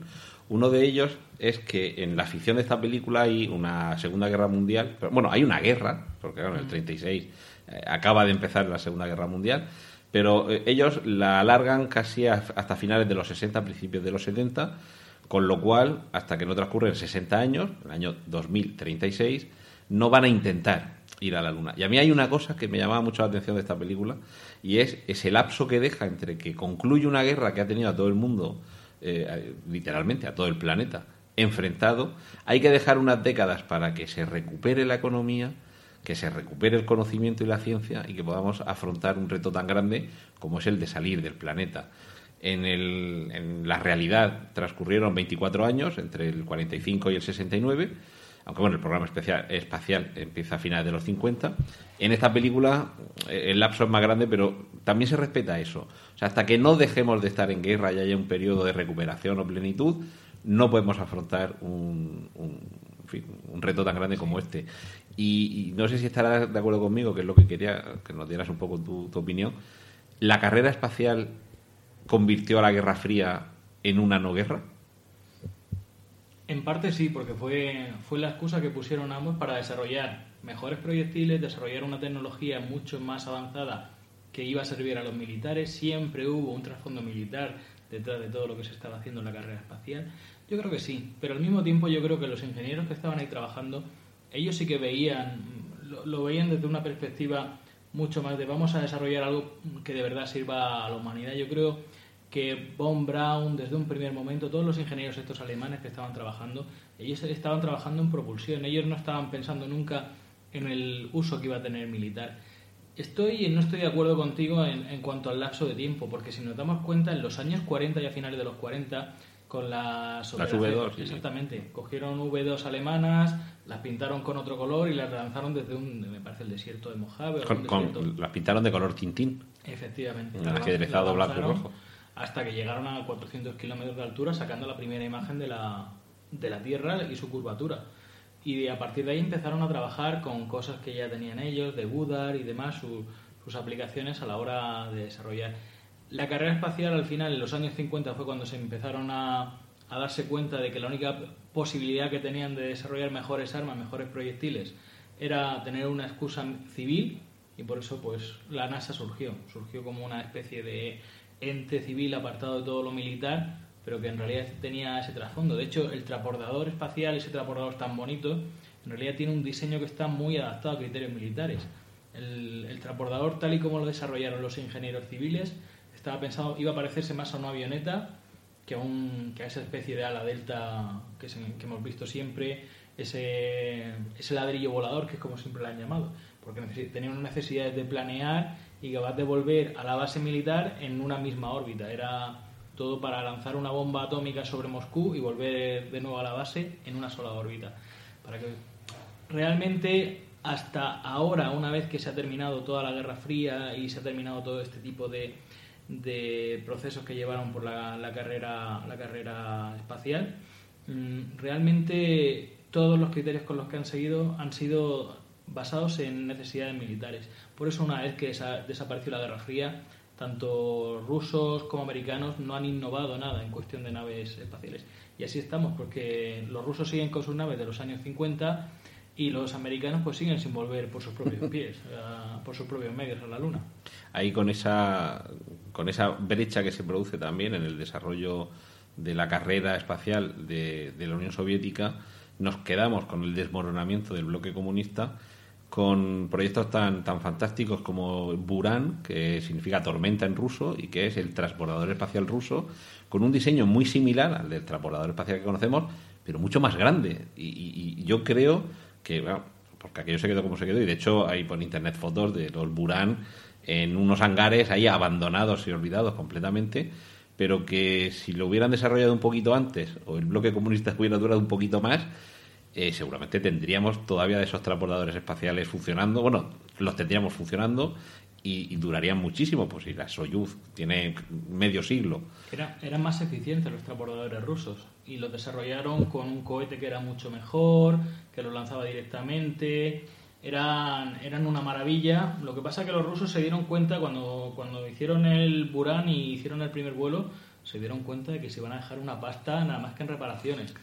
Que los americanos habían, habían cometido un error a la hora de trabajar con ese diseño y que no se lo habían dicho a nadie, pero las rosetas térmicas se, se desprenden, no- que no era una máquina capaz de estar como ellos pretendían, como decían los americanos, cada semana lanzando, sino que tenía un proceso de revisión y es verdad, nunca un transbordador vuela más de dos veces, volaba más de dos o tres veces al año, era un proceso muy costoso, donde tienes que estar revisando casi con rayos X continuamente para ver que no haya grietas, para ver que no se dañe. Que de hecho tenían varios y de- hasta que se repetía el que uno volviera Llegaron a construir hasta salir, cinco. Que, que- que pasaba mucho tiempo. A lo mejor en el mismo año tenía dos o tres misiones, pero ninguna era con el mismo. Y, y, a ver, no todos se, se destrozaron, pero los que estallaron, que fueron dos, uno en el despegue y otro en la reentrada, pues claro, pasó como con el Concorde. Bastó eh, un punto de equilibrio en, en la tecnología, en el progreso, que es- está en ese punto de equilibrio tan inestable que como falle, ya los demás que te queden, déjalos en el hangar, no los vuelvas a sacar. Y sobre todo, bueno, que no tenga mucho que ver, pero bueno, en el Concorde es que lo que tienes es población civil que está de viaje. O sea, Sí, el creo- transbordador espacial me parece que lo llegaron a denominar la máquina más compleja jamás diseñada. Y es verdad, tenía una cantidad de piezas y una cantidad de desarrollo dentro de él. Se cobró la vida no solamente de astronautas, sino también de ingenieros que estaban por ahí entrando, porque había, por ejemplo, que purgar los gases, los motores con nitrógeno. Y entonces, si no habías ventilado antes de entrar, había gente que entraba, se ponía a hacer alguna ñapa por ahí dentro del se transbordador. quedaba muñeco. Y se quedaba exactamente, se quedaba pajarito, sí. que eso también es un término técnico, ¿no? Que que Sí, en una cosa. medicina sí. Bueno, pues nos hemos ido al, al futuro, a, a las cosas que vendrán, con, de la mano de William Cameron Menzies y Things to Come, El mundo del mañana. Y ahora continuamos avanzando en el tiempo con las películas que nos han llevado a la luna o que han tenido la luna como, como trasfondo. ¿Qué nos toca ahora, Sol? Pues yo diría casi que por ambientación tocaría Iron Sky, porque aunque está ambientada en el, en el, en el presente, pero hace una referencia al pasado, a la época de la Segunda Guerra Mundial. Iron Sky es una película que la premisa parece muy interesante. A ver, no interesante en plan documental ni nada de eso, porque es simplemente que, que en la cara oculta de la luna eh, hay un, un campamento nazi. Quiero decir, interesante no en plan... Que todos sabemos que, está ahí. Eh, ya no, ya no es nazi. Ahora es chino. Claro, pero, pero vamos, de toda la vida está ahí. Y el BBC y Marilyn Monroe están allí también, claro. El caso es que A ver, no es interesante, repito, de en plan documental, pero que dice, ah, pues puede estar bien la película, pues no está nada bien, también te lo digo. Tiene un par de cosas así que sí que te puedes reír. Mientras Eh, voy, aquí- voy detallando Iron Sky, es una película del año 2012, finlandesa. Es- no, es finlandesa, germano-australiano, que es lo que estaba Sí. buscando. O sea, es Coproducción. Una coproducción Sí. muy interesante, sí. Bueno. Y realmente no conocéis a ninguno de los actores y actrices que intervienen. Sí, hay uno que sí. A ver, a ver. ¿quién? Espérate, mira, es que te lo voy a buscar. A ver, aquí a este hombre. A Udo Kier. Eh, ah, bueno, sí, cierto, es verdad, es verdad. Que por el nombre, pues nadie lo va a reconocer, pero si lo buscan en Google, pues sale, pero. A Udo Kier los hemos, lo hemos visto, por ejemplo, en- recientemente en una película que se titula No te preocupes, no llegará lejos a pie, que va sobre un señor que estaba postrado en una silla de ruedas y que dirige Gus Van Sant. Y eh, seguramente por títulos anteriores sí que lo, lo podrá reconocer alguien porque aparecía en películas como eh, Beethoven, La búsqueda del tesoro, que es un gran clásico del cine. Aparecía Melancolía, de las von Trier. Todo esto son, lo estoy diciendo en orden inverso, pero bueno, lo voy a hacer al revés. Voy a ir a sus, a sus primeras películas porque realmente, aunque en los últimos años sí que se ha prodigado bastante en el cine, pero lo cierto es que su, su carrera quizá eh, el rostro por el que más se le pueda reconocer el es el con el que aparece en películas anteriores. Saltó a la fama en el año 73 con Carne para Frankenstein, esa película de Paul Morrissey, y que además constituía un- una colección junto con Sangre para Drácula. Justo estaba viendo la de Sangre para Drácula. Lo hemos visto en Historia de O. Sí que es cierto, bueno, es- esto, a ver, la parte carnal y lúbrica de Carne para Frankenstein y Sangre para Drácula son muy evidentes.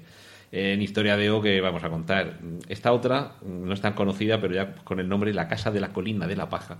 Parece que una vez que conocemos el, el- el rostro que tiene este señor, que es un rostro muy como, como muy vicioso, ¿no? Como muy rijoso. Sí, pero de la- bueno nunca lo vas a No, no, no, este señor de, de bueno yo creo que no ha hecho nunca No. ninguna película. Siempre De sale de nazi. de malo, de sospechoso. Lo hemos visto en Suspiria de Dario Argento, lo hemos visto también en, en Berlín Alexanderplatz, que, es decir, que este señor lo que tiene es una carrera muy vinculada a un cine de... eh, un poco cultureta.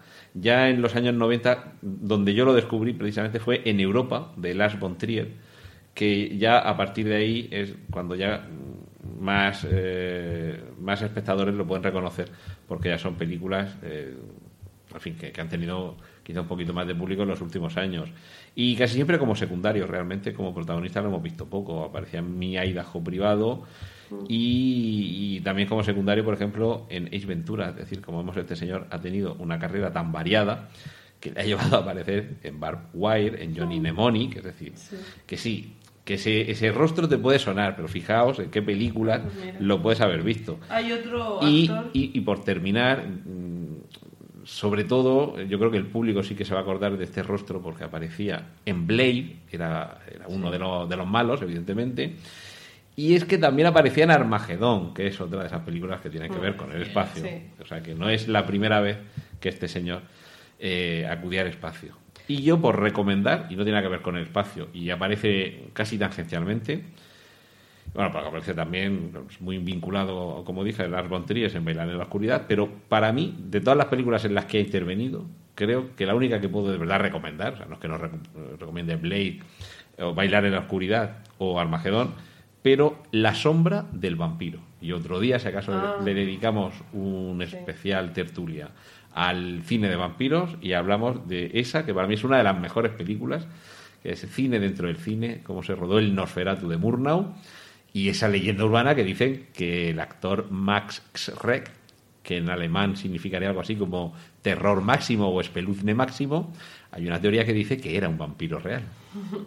También hay otro actor que se llama, bueno, en mi, mi ruso sueco este está un poco Oxidado. oxidado.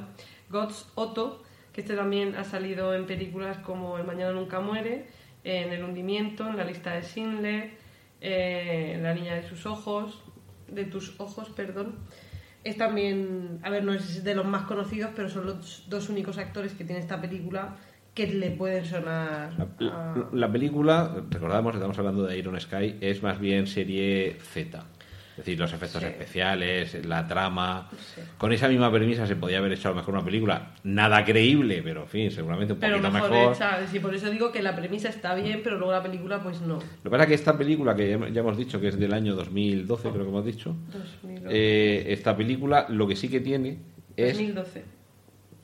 Que plantea un escenario mm, dentro de todas las conspiranoias que hay referidas al mundo de los nazis, que si templarios, que si reliquias, que si vas en la Antártida, lo que quieras. Una que es muy descabellada, pero es que tenía también su propio programa espacial. Y Fernando, creo que no. No tenían algo que pudiéramos denominar programa espacial, ¿no? No, no hubieran llegado a tanto porque básicamente era lo que estábamos hablando antes, eh, era tecnología militar la que estaban buscando, bombardear tranquilamente desde Alemania, pero probablemente si hubieran terminado la guerra esa tecnología la hubieran empleado pues probablemente en todo ese tipo de, de expediciones, quién sabe si hubiera habido una bandera nazi pintada sobre la luna.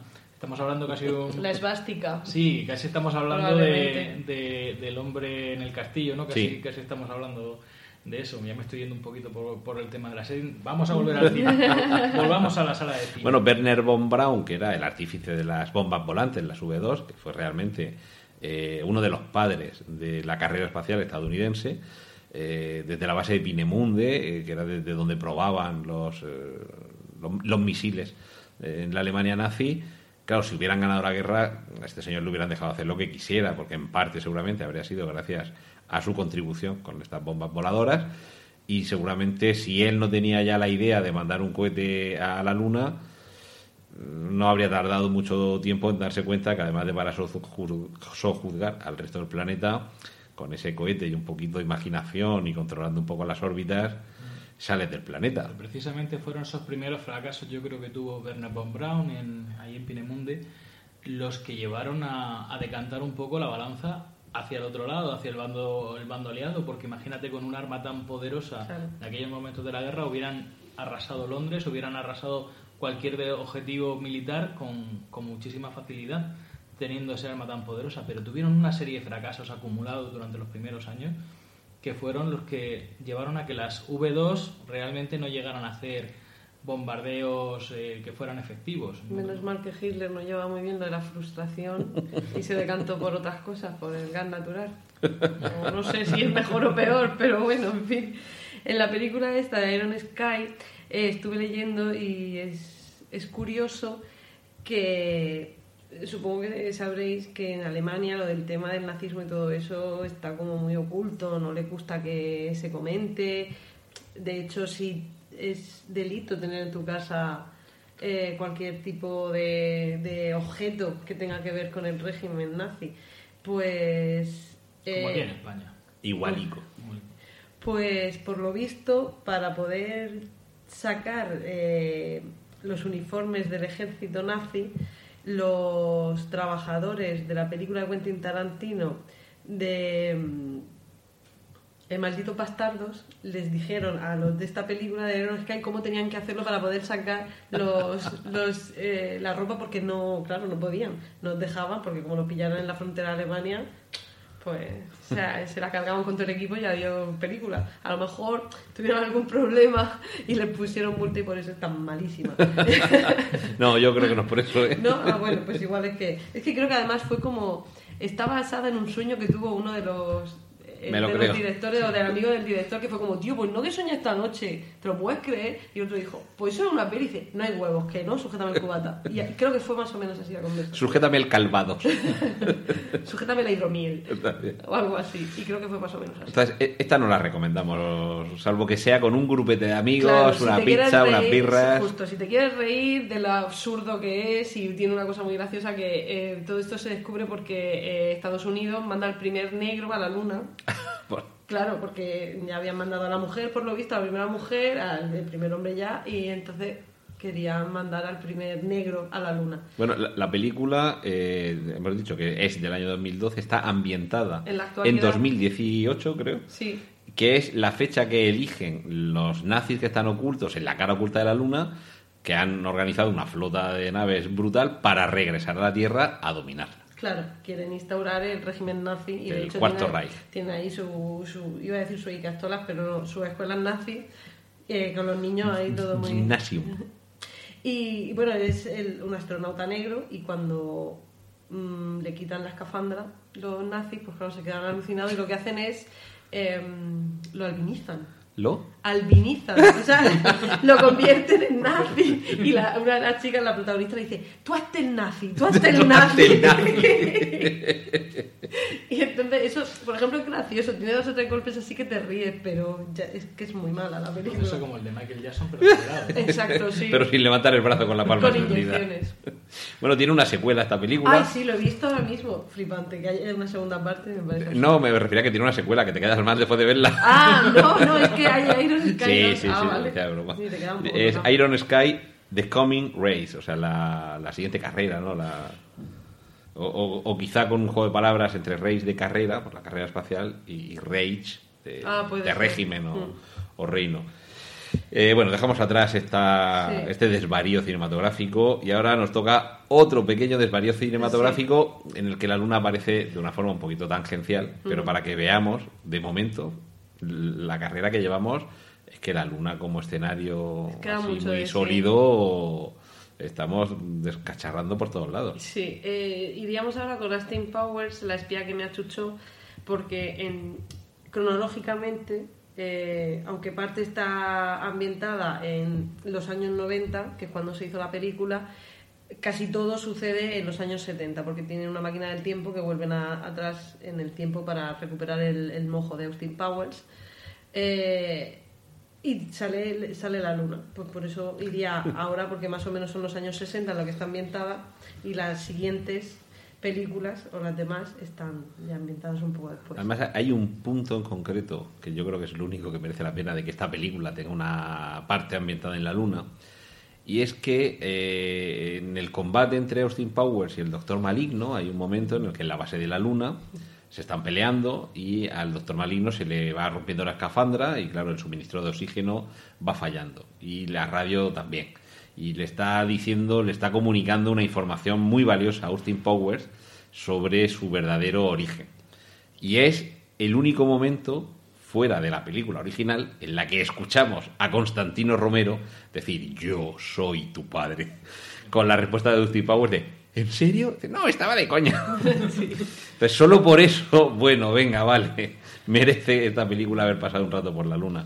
Ha envejecido muy mal. Esta película, yo recuerdo que la primera sí que fue divertida, pues por lo original, el concepto del. porque es como una parodia eh, de 007, pero muy ridícula. Y en los 90, cuando salió la primera, pues sí que era divertida, la segunda un poquito menos. Lo único bueno que tiene es el rap del Doctor Marino, que es muy divertido y todavía me lo sé. De hecho, lo estuve cantando y, y me quedé alucinada de, de sabérmelo todavía. No Pero lo voy a hacer porque canto muy mal. Pero Steve, no me ama. No comprende. Da igual. El caso es que ha envejecido muy mal porque la revisioné hace muy poco y... No me digas. Yo llevo verla desde aquella época. Lo que pasa Pues, es pues quédate con el recuerdo, el bello recuerdo. Porque Me pilló en la época apropiada para verla, en la cual Sí. tenía la edad apropiada y, iba, y yo era el target abso- absoluto de la película. sí. Sí, no, no la veas No porque la te- veo ahora. no, no, no, no, te va a entrar mucha depresión, se te va a echar un capazo de años encima y va a decir, pero ¿por qué? No, no, no la veas. Mm. O sea, no. La gente que no la haya visto, si quiere... O sea, sí. lo, lo estás poniendo, lo estás poniendo que me estoy acordando del pobre protagonista de Interestelar cuando ve los vídeos de la hija. Es con que aquello de que se te echa encima el capazo de años por ver un Quiero vídeo. decir, si guardas un buen recuerdo, no la veas. Si el recuerdo que guardas es como, "Eh, eh", pues sí, vela, pero para pensar, de verdad, me ría yo de esto antiguamente. Mi adorada Tiene- Graham, que salía en la Ella película. sigue saliendo muy guapa, Eh, y, pero es muy mala actriz. y con música de Lenny Kravitz, American Eso sí, Woman. ¿eh? pero eso Ojo, sí, y Madonna Och, también. Y Bart Bacharach. Tiene muy buena, muy buena banda sonora, eso sí. Sí. Y luego, pues, la- lo, lo que hablábamos antes de los nombres de Marifelación, de Johnny Mentero, en fin. Pero la película, y para el único trozo que tiene de lo de la luna, se nota que mucha referencia a las películas de 007 de era Moonraker y... Eh, Moonraker y Diamantes para la Eternidad, que por eso realmente era por lo que también había respetado esta película en esta, li- en esta lista. Porque claro, esto es la parodia. Siempre se dice que si quieres eh, eh, distinguir cuáles son los elementos que definen algo, acude a su parodia, porque lo que hace es eh, forzarlos y brutarlos. Eh, entonces, claro, ¿dónde hemos visto que el malo se va a la luna? En los villanos de las películas de 007. Y, Fernando, ¿por qué crees que el villano en los años 60 y 70 se tenía que ir a la luna? Uf, buena pregunta. Oye, pues, pues no, no lo sé. Eh, a ver. eh, O sea, como porque desde ahí lo dominabas todo, porque estaba creo- fuera del alcance. Creo, creo que esa era realmente la amenaza que estabas transmitiendo cuando te ibas a la luna. Es decir, yo soy capaz de estar aquí y te puedo controlar perfectamente desde la luna. Era la- el mensaje que querían transmitir los americanos. Si llego aquí, te estoy observando las 24 horas del día desde cualquier base que tenga la luna y puedo lanzar algún ataque contra ti. Claro, no en una isla desierta en la que tengo los tiburones por debajo de- del salón. Eso ya era de No, villano de baratillo. Claro, eso ya.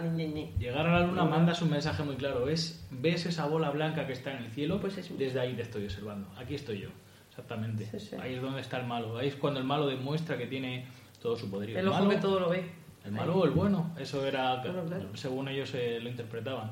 Sea el bando soviético, sea el bando americano. En Hancock, eh, de que- hecho, Claro. una de, la- de las secuencias finales, de hecho, es la marca de la marca corazón en la luna. Como diciendo, mira, ve, llego hasta aquí y la luna te mira, todo el mundo ve la luna. Y es tenerlo ahí.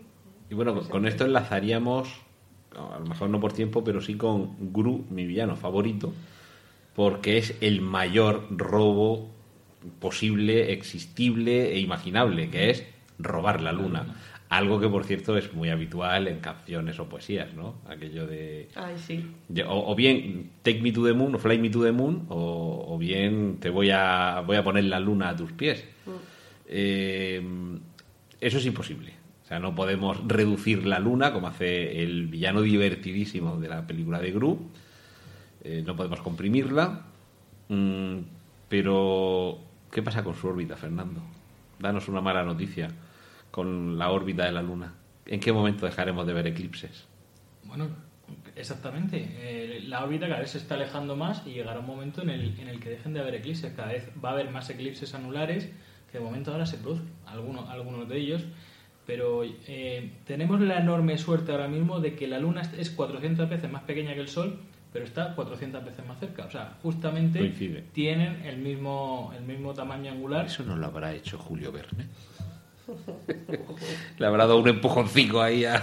Vamos a darle que pensar. La Luna en realidad empezó, dicen los científicos, alrededor de unos 30.000 kilómetros alrededor de la Tierra. Y se ha ido con el paso de 4.500, 5.000 millones de años, se ha ido alejando hacia la distancia que está. Y seguirá alejándose. Se aleja, y lo sabemos gracias a los eh, espejos que dejaron los astronautas de los Apolo, se aleja unos 3 centímetros por año. Todos los años se aleja 3 centímetros. Bueno, que realmente en la proporción de como lo que comentabas antes de lo del parque este es casi nada, pero claro, es que Que lo- se mueva algo 3 centímetros, es que.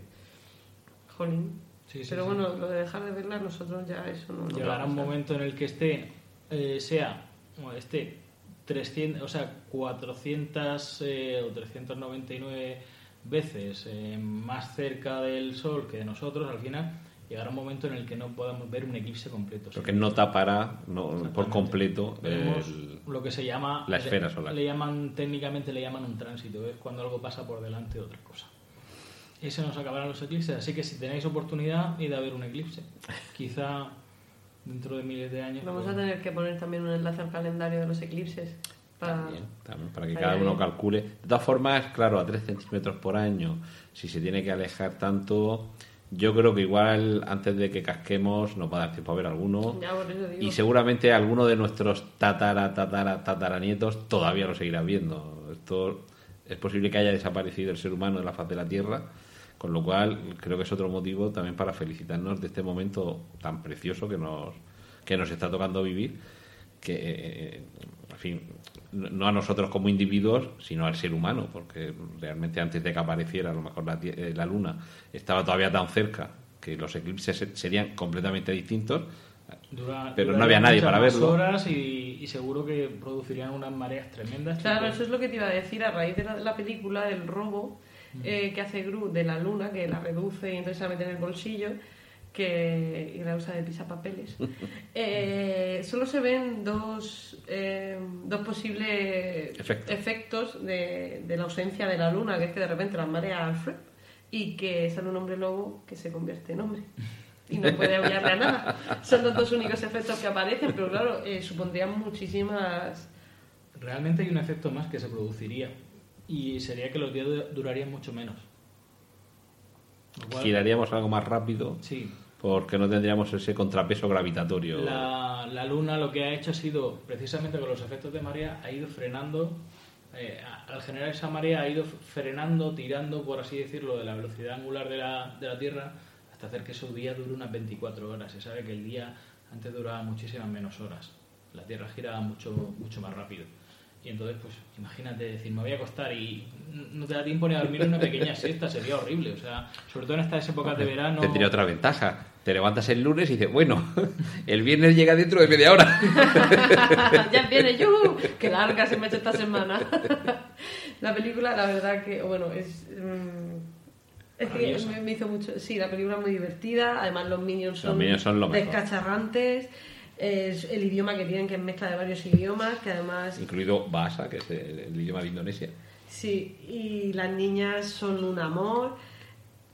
Tiene un montón de referencias y de cosas muy, muy graciosas. Así como, por ejemplo, en la de Austin Powers, el doblaje aquí en España también lo hizo Florentino Fernández. En Gru, Gru también lo hace Florentino Fernández, pero lo hace más bonito. Porque en Austin Powers en- el doblaje es muy malo. Quizá es le, dieron demasiada rienda suelta porque en aquel momento también tenía un programa televisivo que en parte basaba su gracia en los doblajes, yo creo que improvisados casi, que hacía sobre fragmentos de películas y yo creo que se le dio demasiada manga ancha Demasiado. porque yo la he visto en versión original. Debo decir que en versión original no me hace, en su momento, eh, la 1, ¿eh? no me hizo ni el 10% de gracia que me hizo en su momento la versión doblada. Los chistes, los que son buenos y que no tienen un determinado contexto, se respetan. Y si son buenos, son buenos y te ríes. Y si son tontos, son igual de tontos. Pero hay muchísimos chistes que, con el contexto estadounidense de celebridades o de, o de palabras y giros y chistes propio de allí, yo hay muchos que los veo muy tontos y muy malos, y no ahora, sino en su momento, a los dos años o así como mucho.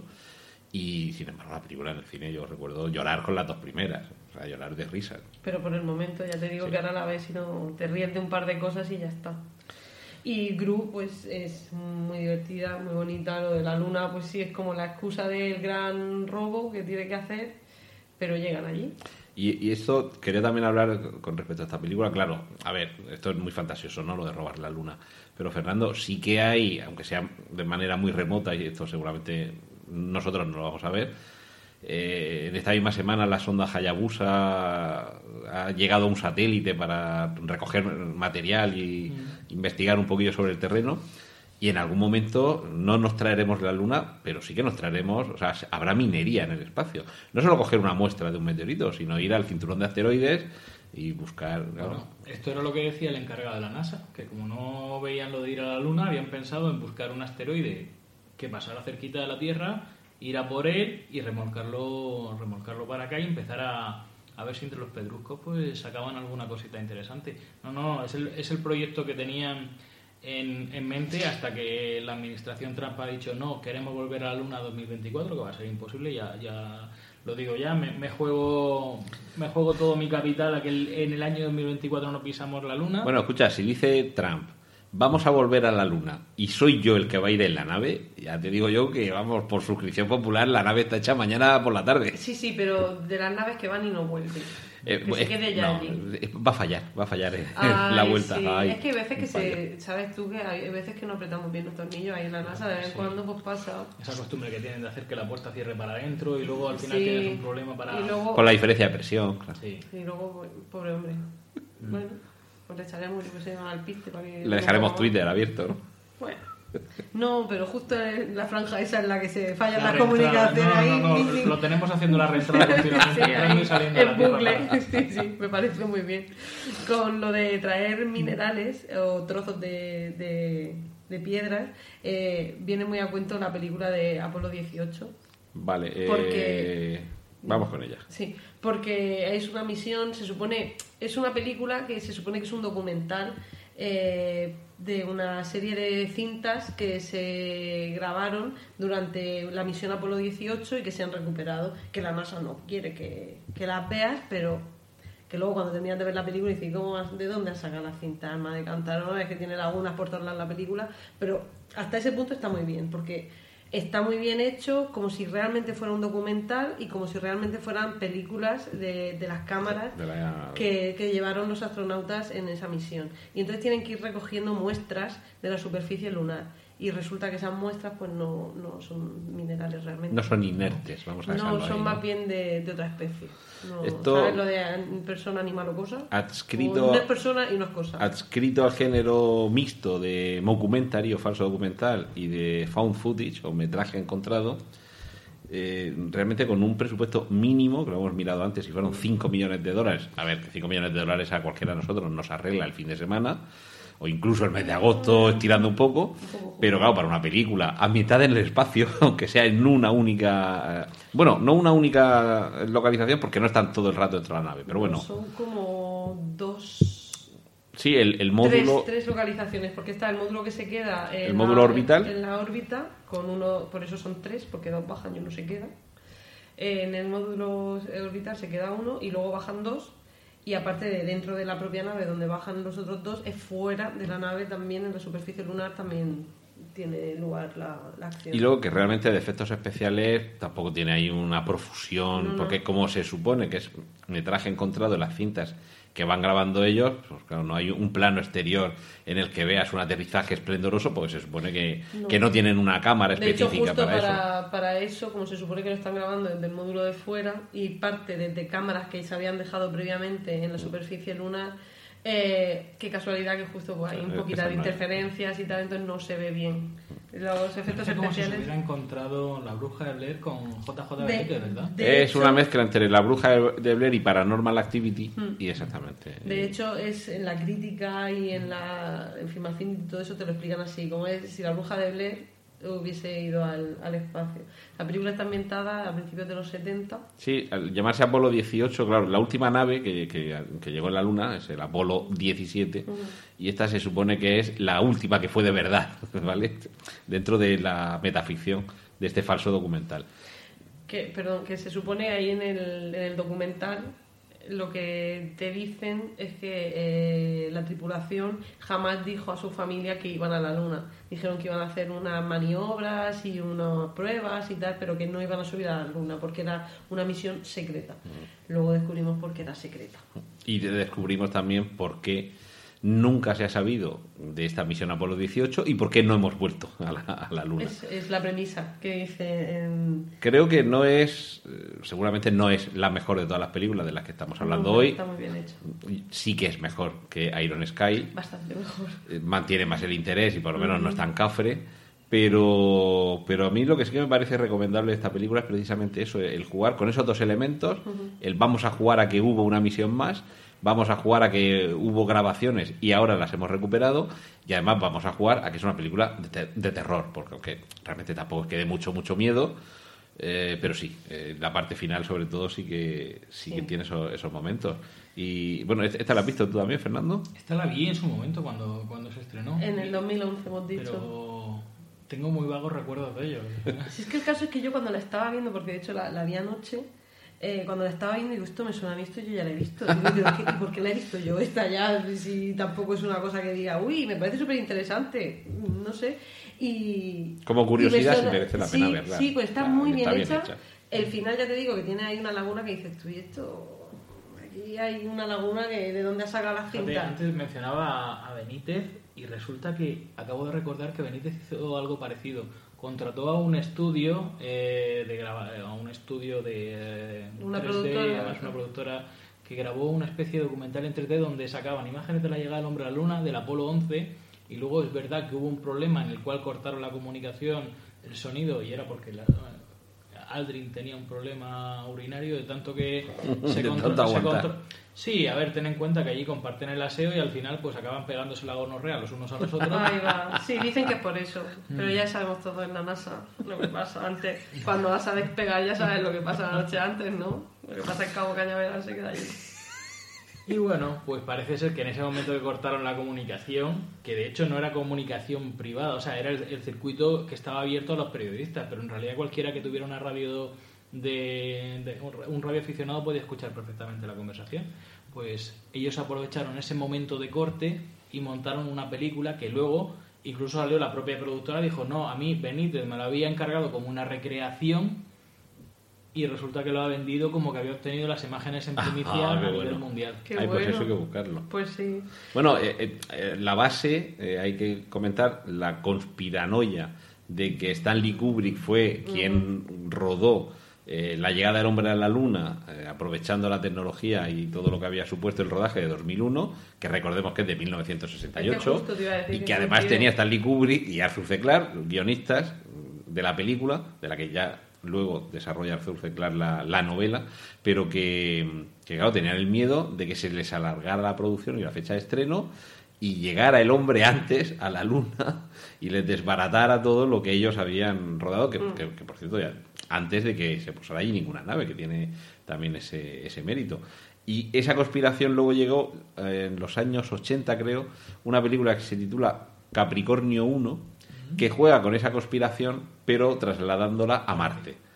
Y bueno, pues una película tampoco grandísima, pero muy entretenida, muy bien hecho y, bueno, también sobre todo indagando, tratando de explorar el qué pasaría, cómo asumirían esa circunstancia de que no hemos ido realmente, sino que lo estamos rodando en un estudio, los propios astronautas, no ya la sociedad, por, por supuesto, pero los propios astronautas a los que los tienen que tener encerrados, porque si a, a la Luna llegas en tres días, a Marte, en el mejor de los casos, la ventana de lanzamiento más óptima es un viaje de entre seis y nueve meses. Nueve meses, sí, exactamente. Y luego quédate allí el tiempo suficientemente corto para aprovechar la, ven- la ventana y volverte, o quédate dos años hasta la próxima, o creo que no sé si, Sí, sí, si sí. me estoy equivocando mucho, pero No, no, no, estás, lo estás diciendo. nueve meses de viaje, dos, 22 meses me parece que es de estancia, para aprovechar la siguiente ventana de otros nueve meses de Cada vuelta. 26 meses es el momento óptimo para, para hacer un lanzamiento. Imagínate que se te pasa la oportunidad de volver. Aunque bueno, creo que la película eh, Capricornio 1 me parece que acababa, acababa con los protagonistas que... Se escapan de donde los Sí, tienen encerrados. sí, que es en mitad del desierto de Nevada, que como todos sabemos es donde tenéis vosotros lo que sabéis que tenéis, que no lo vamos a hablar aquí, pero otro día comentamos lo que tenéis ahí escondido. Pero eso es otra sección. Sí, sí, no, en eso la nuestra. otro día, otro día. No.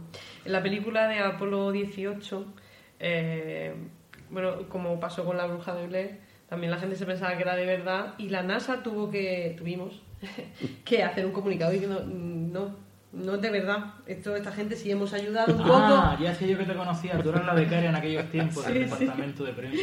que tuvieron, claro, tuvimos que lanzar el comunicado para decirle, a ver, si hemos ayudado y asesorado un poco como hemos hecho en otras 100 ocasiones, porque Pero que es igual de mentira que las otras. Claro, incluso que la primera.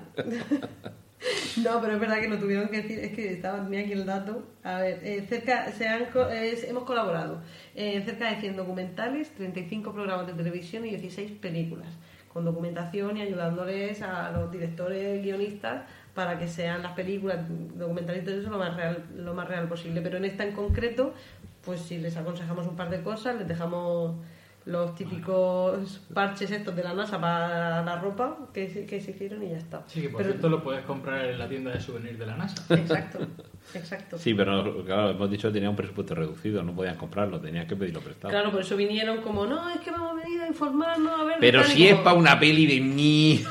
Y como das gorras y los parches, pues ya tenían... Con eso ya tienes media película. No, sí. Ahí- te has ahorrado ahí de presupuesto para hacer la película. Claro, ya solo necesitaban que la madre de uno de ellos se lo pusiera en el, en el chándal blanco. o con un poco de pegamento. Bueno, pero porque la mujer quería participar también. Pues eso que me pareció muy curioso también el hecho de que la NASA tuviera que decir... Oye, pues "Mira, solo 16 películas, ¿eh? Yo creía que habrían colaborado en alguna más. A ver, también te digo que es a fecha de 2011. Habrán Ah, sido a lo mejor vale. algún- Bueno, eh, cuatro o cinco más. Lo sigo viendo, lo sigo viendo. No sé. Quiero decir que hay mucho que, desde que, desde pasa que está de. la NASA como tal. Sí. Que es cierto que en los últimos años quizás se han hecho muchas más películas, porque por ejemplo en, en ese artículo eh, First Man no se había hecho, el documental este que se va a estrenar próximamente o que se habrá estrenado ya cuando la gente escuche el podcast tampoco, eh, la de eh, Hidden Creatures, ¿cómo era? La de las figuras ocultas. Hidden Figures. Eso, tampoco se había estrenado, o sea, quiero decir que igual son 10 películas más las que se han hecho, pero unas 26 en las que la NASA ha apoyado o quizá Además es que la NASA, hay que reconocerlo, tiene un archivo fatal, fatal. De hecho, estamos perdieron- trabajando en ello. Perdieron la primera grabación de la llegada del hombre a la luna, la perdieron. Esto Habían no. grabado encima de ella, habían grabado en La ella. comunión de... No, no, fue el bautizo de la Al administración. final tuvieron que reconocer que habían perdido toda, toda esa grabación original y de hecho han recuperado una porque resulta que la, la antena que estaba en ese momento, en el momento del aterrizaje, que era la de Canberra, en Australia, también tenía un sistema de grabación y han conseguido recuperarla. Por cierto, voy a quitar- os voy a decir una cosa. Todos los que hemos visto el, des- el descenso de, de Astron y Aldrin sobre la Luna, en realidad el que estamos viendo una y otra vez es el de Aldrin, no vemos el de Astron. Estaba totalmente, la cámara era estaba desenfocada, muy oscura, y fue en el momento en el que ya bajó Astron, ajustó la lente, ajustó la apertura de la luz, y entonces todo lo que hemos visto siempre después es one small step, pero está, el que está bajando es Aldrin, es el segundo. Sí, y ahí empezó el doblaje de... Yo creo que es la venganza de Aldrin, Sí. que siempre quiso ser el primero. Al final le encasquetó la cámara, la Hasselblad se la encasquetó a Astron, entonces todas las fotos son de Aldrin en la luna. Astron no tiene ni un mísero selfie ni nada por ahí. Lo único que tiene es el reflejito este que tiene eh, sobre la escafandra de, de Aldrin, esa imagen tan icónica, pero él no tiene apenas un, un par de fotos, me parece que tiene en la superficie de la luna. Bueno, también en otros tiempos no te hacían los selfies que se hace la Claro, gente es que el móvil se lo dejó en la guantera del módulo. Oye, y, Entonces, mm, ¿cómo creéis que se debió sentir? Bueno, creo que en- realmente no se lo tomó nada mal Collins, lo de quedarse en órbita y no bajar. Creo que, que creo- a ver, el peor papel. Le prometieron que el siguiente viaje iría él como comandante, porque además creo que era también un poco la- lo habitual, que que llevaba la peor parte en un vuelo, en la siguiente partía como comandante, precisamente porque también tenía la experiencia previa. Y, y creo que en realidad luego no, Claro, eso es lo que pasa. Realmente, en, en cómo está el organigrama de la NASA en aquellos tiempos, el primer oficial es el comandante, o sea, tenemos el comandante que es el líder absoluto de las dos naves, luego tienes al piloto del módulo de mando, o sea, la cápsula que los lleva hasta la Luna, y luego tienes al piloto del módulo lunar, que piloto del módulo lunar en realidad eh, eres el copiloto del coche, realmente no, no haces nunca nada, simplemente eh, activa los limpias, activa los limpias, eh, por las luces, eh, pongo las luces. Cambia la pasa- canción. Pásame el bocata, un trago de... Realmente no llegan a hacer ninguna operación de despegue y aterrizaje, mientras que al piloto del módulo lunar, una vez que la nave ha despegado, que es la única parte que controla el comandante, la nave es totalmente suya. Y mm, desde una perspectiva de hacer una carrera en la NASA, ellos sabían que iban a haber poquitas misiones lunares, pero que los módulos estos de mando, los las cápsulas, iban a durar bastante más. Habían misiones planeadas con la Soyuz, había el proyecto Skylab, y sabían que ser un piloto de esas naves les iba a hacer tener carrera en la NASA, mientras que los del módulo lunar iban a acabar en las listas del paro eh, nada más que terminar el programa lunar. Aparte también quizá por algo parecido a lo que pasó a lo que pasó con Yuri Gagarin, que es un poco tienes una gloria nacional y tienes que preservarla. No le puedes dejar que se te monte en la siguiente nave para que ahí pase cualquier cosa y pierdas a una, un- una figura histórica y un poco también un héroe nacional. Sí, aparte, ¿qué, qué vas a hacer una vez que ya has llegado a la Luna, que has estado allí? A partir de ahí es todo cuesta abajo, ¿no? Claro, ya, Sí, pues cuesta Marte, abajo. te esperas hasta Marte. Imagínate, porque Miércoles, yo, entiendo, por ejemplo, los, de, aquí. los del Apolo 17 que se pasaron una semana sobre la Luna, una semana de vacaciones en la Luna, bueno, vacaciones haciendo trabajo y demás. Pero Astron y Aldrin estuvieron un par de horas sobre Horas. la superficie de la Luna. Imagínate eh, dedicarse 4 o 5 años de preparación en tu vida para ese momento y que ese momento dure dos horas y luego te vuelvas a casa. O sea, yo entiendo los problemas por los que si pasaron psicológicamente cada uno de ellos. Y fue Collins precisamente el que no pisó la luna, el único que no, no perdió la cordura. Astron se pasó durante muchísimos Sí. años, se convirtió en un ermitaño, se, se alejó de todo el mundo y Aldrin, que sí que tuvo esa exposición mayor a todas las cámaras y a todo... Bueno, sigue siendo un cachondo mental. Sí, si lo seguís en Twitter, sale en Transformers 3, divertidísimo. Tiene un... Sí, y está peleado con sus hijos y ha tenido historias al final últimamente porque estaba muy en redes sociales y le- su community manager al final está peleado con ella. Es, vamos, ahora mismo es casi casi el culebrón que puedes seguir por Twitter más, más divertido, casi. De hecho, hace poco lo repatriaron de la Antártida, creo. Se fue a darse una vuelta por la Antártida. lo normal, un señor de 80 años. Y le dio... Empezó a andar, empezó a andar y anda, ¿dónde he llegado? Oye, eh, lo digo por ir avanzando, que nos va quedando ya poquito Sí. tiempo. Nos quedan ya también pocas películas. Eh, Dos, de hecho. te has, has mencionado Transformers, Sí, que pasa un poco como otras de las que hemos hablado, que solo tiene un momento en El el, que principio. tiene algo que ver la Luna. eh, tiene cierta relación también con algunas de las conspiraciones de Sí. que hay algo en la Luna y la NASA nos lo fue. oculta. Y seguramente yo creo que si merecía la pena ver esta película en el cine, era por esos primeros 15 o 20 minutos Sí. en los que veíamos una misión, no recuerdo cuál, no sé si era la primera. Creo que de hecho sí que era la del Apolo 11. Vale. ¿Y qué es lo que vemos aquí, Sor? Pues nada, mm, vemos cómo llega el hombre a la luna, la pisa por primera vez, van a dar una vueltecilla para ver dónde está el chino de por allí para comprarse algo de Una, unas birrolas para celebrarlo. Claro, y llegan a la cara oculta y ven que, que hay algo ahí. Bueno, llegan, en, en realidad, aunque la película eh, sí que se, titu- se subtitula La cara oculta de la luna, al ser el Apolo 11, realmente no es la cara oculta. ¿Dónde Digo, va? ellos llegan Exacto. andando. Hay un cráter y dentro de ese cráter Ahí pues se encuentran ahí eh, como una nave espacial que luego resulta que es de los Autobots y Decepticons que, que su planeta se había puesto en peligro y entonces como lo de Superman pero con coches que mandan una cápsula para proteger a, o- a alguien no que- te inmiscuyas en los asuntos de los hombres. propague la especie y entonces pues lo mandan a la luna que es el sitio en el que creen que va a estar mejor el, Y son pocos minutos, pero sí que está bastante bien Sí, no, eso sí, reconstruido tanto el, el centro de control en, en tierra como la propia nave. Nave, sí. La- a mí me gusta mucho ver en cine la, la luna cuando está bien hecha. Este- Y- eso sí está bien Y hecho, aunque es poco, sí que... No merece mucho la pena, es bastante aburrida mm, y a mí me gustan las películas de acción, pero es que destrozan, creo que lo leí, no sé si eran 500 coches en esa película. Destrozan 500 coches, que dices tú, qué lástima. Luego te das cuenta de que a...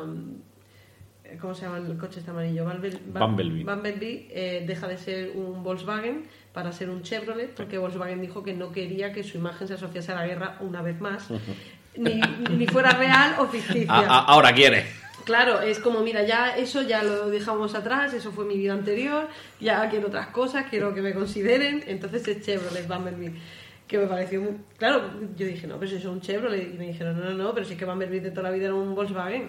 Pues investigué y era por eso. Y sale Buzz Aldrin haciendo de sí mismo, de hecho, dice, ¡eh! Esto me suena, que es una cápsula, esta es una nave. Dice, esto me suena, yo ya he estado aquí y tal. Es muy mala la película, es muy mala, es muy aburrida. mm, Me desesperé muchísimo viéndola y recomiendo lo que tú dices, los 20 primeros minutos o los 12 primeros. En pantalla bien Sí. grande para disfrutarlo y punto. y ya está. Y- Pues entonces nos salimos de esta y nos vamos quitando eh, en la lista de las que nos quedan. Ya Eh, está. ya creo que solo nos queda esta última. Sí, que es la mejor, yo creo. Vamos a ver. Moon, película dirigida por Duncan Jones, ahora decimos en qué año, que ya el año sí que no me lo sé de memoria, y protagonizada, mm, no hemos avisado de, que hay spoilers, pero yo creo que en esta en concreto no vamos a hacer spoilers, película del año 2009, tiene 10 añitos, y aparece el personaje de Sam Rockwell, que no vamos a entrar en más detalles de qué es lo que le pasa, porque creo que es una de las grandes bazas de la película, Sí. no es el giro final ni la sorpresa última, a la media hora o algo Sí, así se descubre, pero creo que es mejor que quien no lo haya visto lo descubra. Pero lo que tenemos es algo que, mm, Fernando, yo creo que esto mm, sí que es posible que lo lleguemos a ver nosotros, que es una explotación minera en la Luna, quizá no como la de esta película, que está dirigida por una única persona, pero yo sí que eh, veo que en dos, tres décadas podamos, y sobre todo yo creo que van a ser los chinos, los que tengan una explotación minera en la Luna, porque bueno, parece que aquello es un territorio yermo, pero mm, por ejemplo el helio 3, que es un Es componente que- que, es lo que quieren claro, sacar, sí. eh, que es lo que extrae en esta película, eh, creo que sí que hay mucho interés en el mundo real por, por De extraerlo. hecho, en y- Iron Sky también tienen, están sacando Helio 3. y, y con el helio 3, ¿qué es lo que hacemos? ¿Hablar así? O- Bueno, el helio 3 es un combustible, sería un interesante combustible para, para la fusión nuclear, para hablar de tecnología de, fusi- de fusión. Mm, Todavía está sin desarrollar y yo creo que eso forma parte del, del movimiento de por qué no estamos volviendo a la Luna. No, no hay suficiente interés, todavía no tenemos desarrollado la tecnología de fusión para que vamos a ir a la Luna.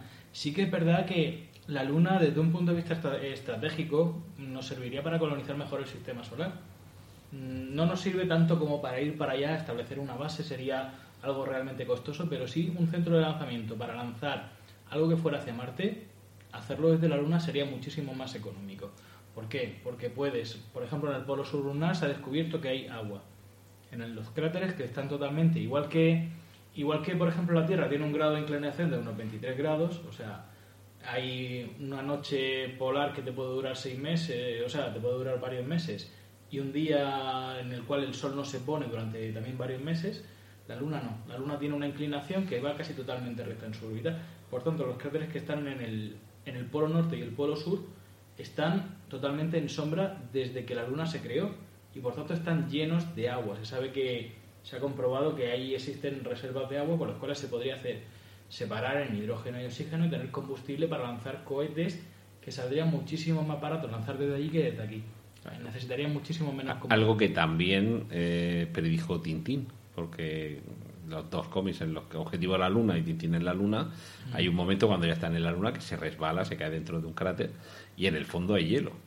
Eh, claro, tener ahí una serie de recursos eh, para traer algo aquí no va a ser, va a ser para lo que necesitemos hacer fuera del planeta, tener ya allí parte de la materia prima. Con un, si no recuerdo mal, es un sexto la gravedad. Sí, es un sexto la, la gravedad y al mismo tiempo está lo suficientemente alejada de la órbita terrestre, lo cual nos evita pasar por ese pozo gravitatorio de 9,8 metros por segundo y poder dirigirnos a cualquier punto del sistema solar a un lanzar desde allí cualquier cosa que es infinitamente más barato en términos del combustible que necesitas para hacerlo despegar. simplemente tener en cuenta cómo era la mitad del módulo lunar despegaba con el combustible suficiente para llevar a dos astronautas y cientos de kilos de rocas hasta de nuevo hasta la órbita y eh, unirse con el módulo con el módulo lunar. Entonces se necesita muy poquito combustible, no tienes atmósfera, no tienes Tampoco rozamiento. Exactamente. Llega muchísimo más fácil a cualquier es lugar. Que esto ventaja, todo exterior. Está para entrar a vivir. Está, está preciosa porque, vamos, puede salir de cualquier Unas vistas. Unas vistas que te salen, sí, sí, sí. Las puestas de sol Pero, la luna. Por ejemplo, minerales, porque necesitas construir una nave. Mm. ¿Esos minerales eh, allí se encontrarían o sí que habría que llevarlos desde la Tierra? Eh, de hecho, hay, hay, un centro, de investigación única y exclusivamente para desarrollar tecnologías. Desarrollar, por ejemplo, hormigón que no necesite agua. Tipos de construcciones que no necesiten absolutamente ninguno de los materiales. ¿Impresoras 3D, por ejemplo? De hecho, ya hay impresoras 3D, por ejemplo, en la estación espacial, donde están desarrollando piezas. Eh, les llevas ya el diseño, se lo suben en, en 3D. Uh, estos que pero tienes que traer de Alemania. Eso te pasa aquí y te cabreas. Pero te pasa en órbita, imagínate, el plan. Pues la película está de Moon, eh, muy interesante, es la mejor eh, de, la, de todas las que he visto, de todo el listado este. Es la mejor, está muy bien hecha, la sorpresa que tiene del, del personaje. Es muy curioso lo del Helio 3, que, que se ha se hayan hecho más referencia en otras películas sobre que a la luna se va para explotar lo del helio 3 y empieza con, con el tema de la ecología, de que aquí lo estamos destrozando tanto el planeta que tenemos que buscar otros sistemas y otras fuentes de energía que, que nos ayuden a no terminar de destrozar el planeta. Entonces, por ese lado también eh, me parece muy interesante y muy actual, a pesar de que, de que sea en 2009, hemos dicho, ¿no? Sí, eh, esta película. el Helio 3 es curioso porque no es un producto que salga de la Luna. Ah. Es, un producto que es gracias a que la Luna no tiene atmósfera, se deposita sobre la superficie de la Luna, pero procede del Sol. ¿Ah, bueno, claro, el, helio, el helio 1. Mm. El helio con el viento solar, cuando hacen esas llamaradas solares que, que son las mismas que producen las auroras boreales, depositan sobre la superficie de la Luna átomos y átomos de helio 3 y entonces sería muy fácil obtenerlo desde la Luna y desde la Tierra es totalmente imposible. Claro, porque aquí con la, entre la atmósfera y los campos magnéticos mm. no, hay manera no llegan. de obtenerlo. O sea que lo que tenemos ahí es una, una especie de batea, como donde están las granjas de los pescados. Eso es. Tenemos ahí una, red, una red que mm. está atrapando una fuente de energía que, claro, sobre todo para para, aquí en la Tierra nos podría venir muy bien, pero para la exploración espacial eh, es esencial pero ¿habría alguna forma de eso, aprovecharlo, empaquetarlo y enviarlo aquí a la Tierra para hacer algo con ello? Hombre, De sí, eso va la peli. exactamente. Sí, Sí, sería. bueno, pero, pero, pero digo, en, en la realidad, realidad, no. así más o menos... Realmente no creo que se hayan hecho todavía estudios con los materiales que se hayan obtenido de la Luna como para saber. Se sabe que va a quedar el helio 3, de- en teoría queda depositado, pero no sabemos las reservas que puede tener la Luna en concreto de todo eso. Yo creo que es muy, muy aventurado decir algo en ese sentido, pero sí que sabemos que el helio 3 es un muy buen combustible eh, a nivel de fusión nuclear y que a partir de ahí nos serviría para pues para conseguir una fusión nuclear mucho más barata y mucho más eficiente y probablemente sea el único, por así decirlo, recurso mineral de la Luna que fuera interesante para nosotros. Todo lo demás, la Luna yo la veo más como un punto de paso que un punto del que de verdad podamos obtener algo ahí. Por eso la Luna, si nos damos cuenta, la mayoría de películas eh, tienen, incluso en, en películas como Apolo 13 o, o, por ejemplo en 2001 y demás, siempre es algo como tangencial. Estamos ahí de paso. Nunca, Sí. nunca nadie está ahí, nunca ella es la protagonista de todo. Es algo como... Solo en los supersónicos. Mm. Es la bueno, quiero decir, porque sucede ahí. Pues la película va de eso, de, de que están eh, sacando helio 3 para mandarlo a la Tierra para poder utilizarlo como combustible. Pero vamos, yo creo que hay otras fuentes de energía renovables mucho mejores aquí en la Tierra como para tener que mandar gen- gente a la Luna para sacar helio 3, creo. Y bueno, la... Ya... Quería hacer, perdón, Sí, sí. Un, un inciso antes de, de acabar, porque si no lo digo reviento, que me pareció muy curioso, el hecho de que en Fresnedillas de la Oliva... Provincia eh, de Madrid. eh, está la estación Apolo, que es de donde se, desde donde se, se llevaron las comunicaciones del lanzamiento de, del Apolo 11 para la llegada a la Luna. Porque por la posición que tenía el planeta en ese día, eh, desde Estados Unidos no se podía hacer la comunicación, entonces las, las hicimos desde aquí, desde España. O sea que también tenemos ahí El- que darnos una palmadita en la espalda, porque también tenemos que ver en, en En la carrera momento- espacial, sí. En el momento del descenso, sí, sí. De hecho, estaba ahí el bueno mítico dentro del mundo científico Luis Ruiz de Ruiz de sí. eh, el cual es una maravilla contar, eh, oírle contar todas estas cosas porque él las estaba viviendo, no estaba en el centro cortorreo de Houston, no, él estaba antes en la antena, ahí escuchando todo de viva lo voz. oía antes de... O sea que, que en ese caso fuimos nosotros un poco la vieja del visillo espacial. Exacto. Nosotros nos enteramos primero y ya luego le fuimos a cascárselo a los de. Yo tengo de una NASA. anécdota curiosa con, con Ruiz de Gopegui y con una astronauta americana, Ellen Baker. Ellen Baker era oyente en una charla de Luis Ruiz de Gopegui. Tenía los dos como ponentes en un evento que, que estaba organizando. Y Ellen Baker quería saber, porque para ella era mítico, ella es astronauta y ha estado varias veces en órbita, y escuchar cómo era el programa Apolo de manos de alguien que había estado volando en el programa Apolo, para ella fue fantástico. Era como la charla que había estado esperando escuchar. Siempre ella dando charlas, siempre dando actividades educativas y demás, y por una vez estaban contando algo que a ella le interesaba y le gustaba personalmente. Y era maravilloso ver la cara de ella disfrutando de ese señor, ese abuelo tan adorable y demás, contando esas anécdotas. Le fallaba un poquito la memoria y a mí me tenía... Fernando, eh, ¿tú qué te acuerdas? ¿Quién era el comandante del, Apolo 14? Y yo, tal, no sé qué. Y Fue, fue, vamos, fue una experiencia fantástica. Estábamos ahí Manuel Toaria, estaba Ellen Baker, eh, Luis Ruiz de Gopegui y yo, y fue, yo creo que fue un momento delicioso de tertulia. Pues, Maravilloso. eso no está Suerte. grabado. Está grabado, está Ah. grabado. Enlace también Habrá- al... ¿Y, y está en internet? Sí, sí, Ah, pues sí. nada, O sea, vamos, luego enlace. buscamos el enlace y lo, y lo añadimos a las notas del podcast, que nos vamos a ir despidiendo para que esto no llegue a durar dos horas y, y no tengamos que pagar más, que ya sabéis que cuando los podcasts duran más de dos horas hay que pagar más. Y no sé si nos queda algo en el tintero, alguna observación. A, a mí de todas estas películas lo que me sigue llamando la atención es que hayamos tenido que esperar hasta 2018 para que haya una película, no un, un pequeño telefilm de presupuesto moderado, sino película con gran presupuesto, con elenco importante de actores y con un director tan importante como es de, Demian Chazelle, que hayan llevado al cine la historia de cómo llegó el hombre por primera vez a la luna, ¿no? ¿No os parece sorprendente que haya tenido que pasar 49 años? Sí, 49 años para ver, ¿qué fueron? ¿Cinco minutos en la luna? Mm, sí, por Sí. ahí, más o menos. Que, Bueno, como lo que has contado antes, realmente. Estuvieron cuatro años preparándose para, para estar ahí dos horas.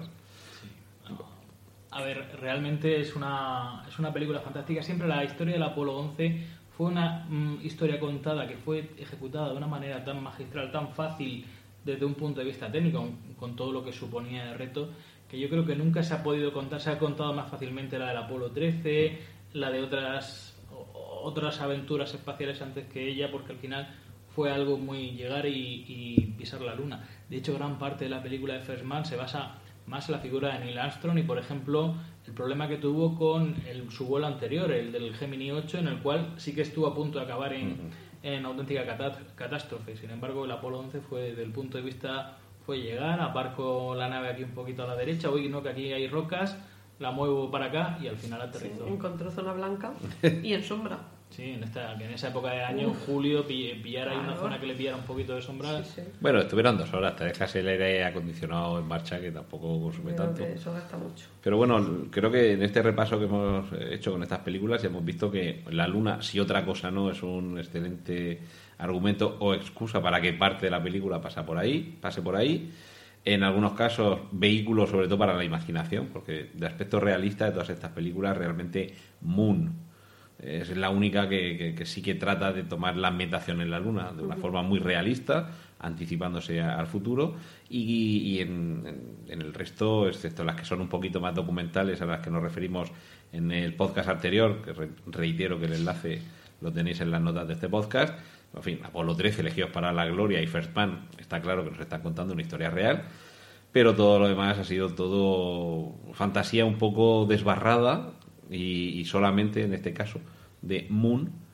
Y eh, en el caso de Apolo 18, por aquello de que eh, no lo sabemos, o sea, quiero decir, no el que sucediera realmente, sino que podría haber sucedido que en la Luna hubiera caído algún tipo de sustancia, no vamos a decir de, de ser vivo, pero alguna sustancia que hubiera ocasionado algún problema. Como Venom. Eh, no me refiero a algo tan fantástico, me refiero simplemente a algún, a un mineral radiactivo, por ejemplo, que estuviera allí, en fin, no sé. Vale, Entonces ya están mezclando la luna con Chernóbil.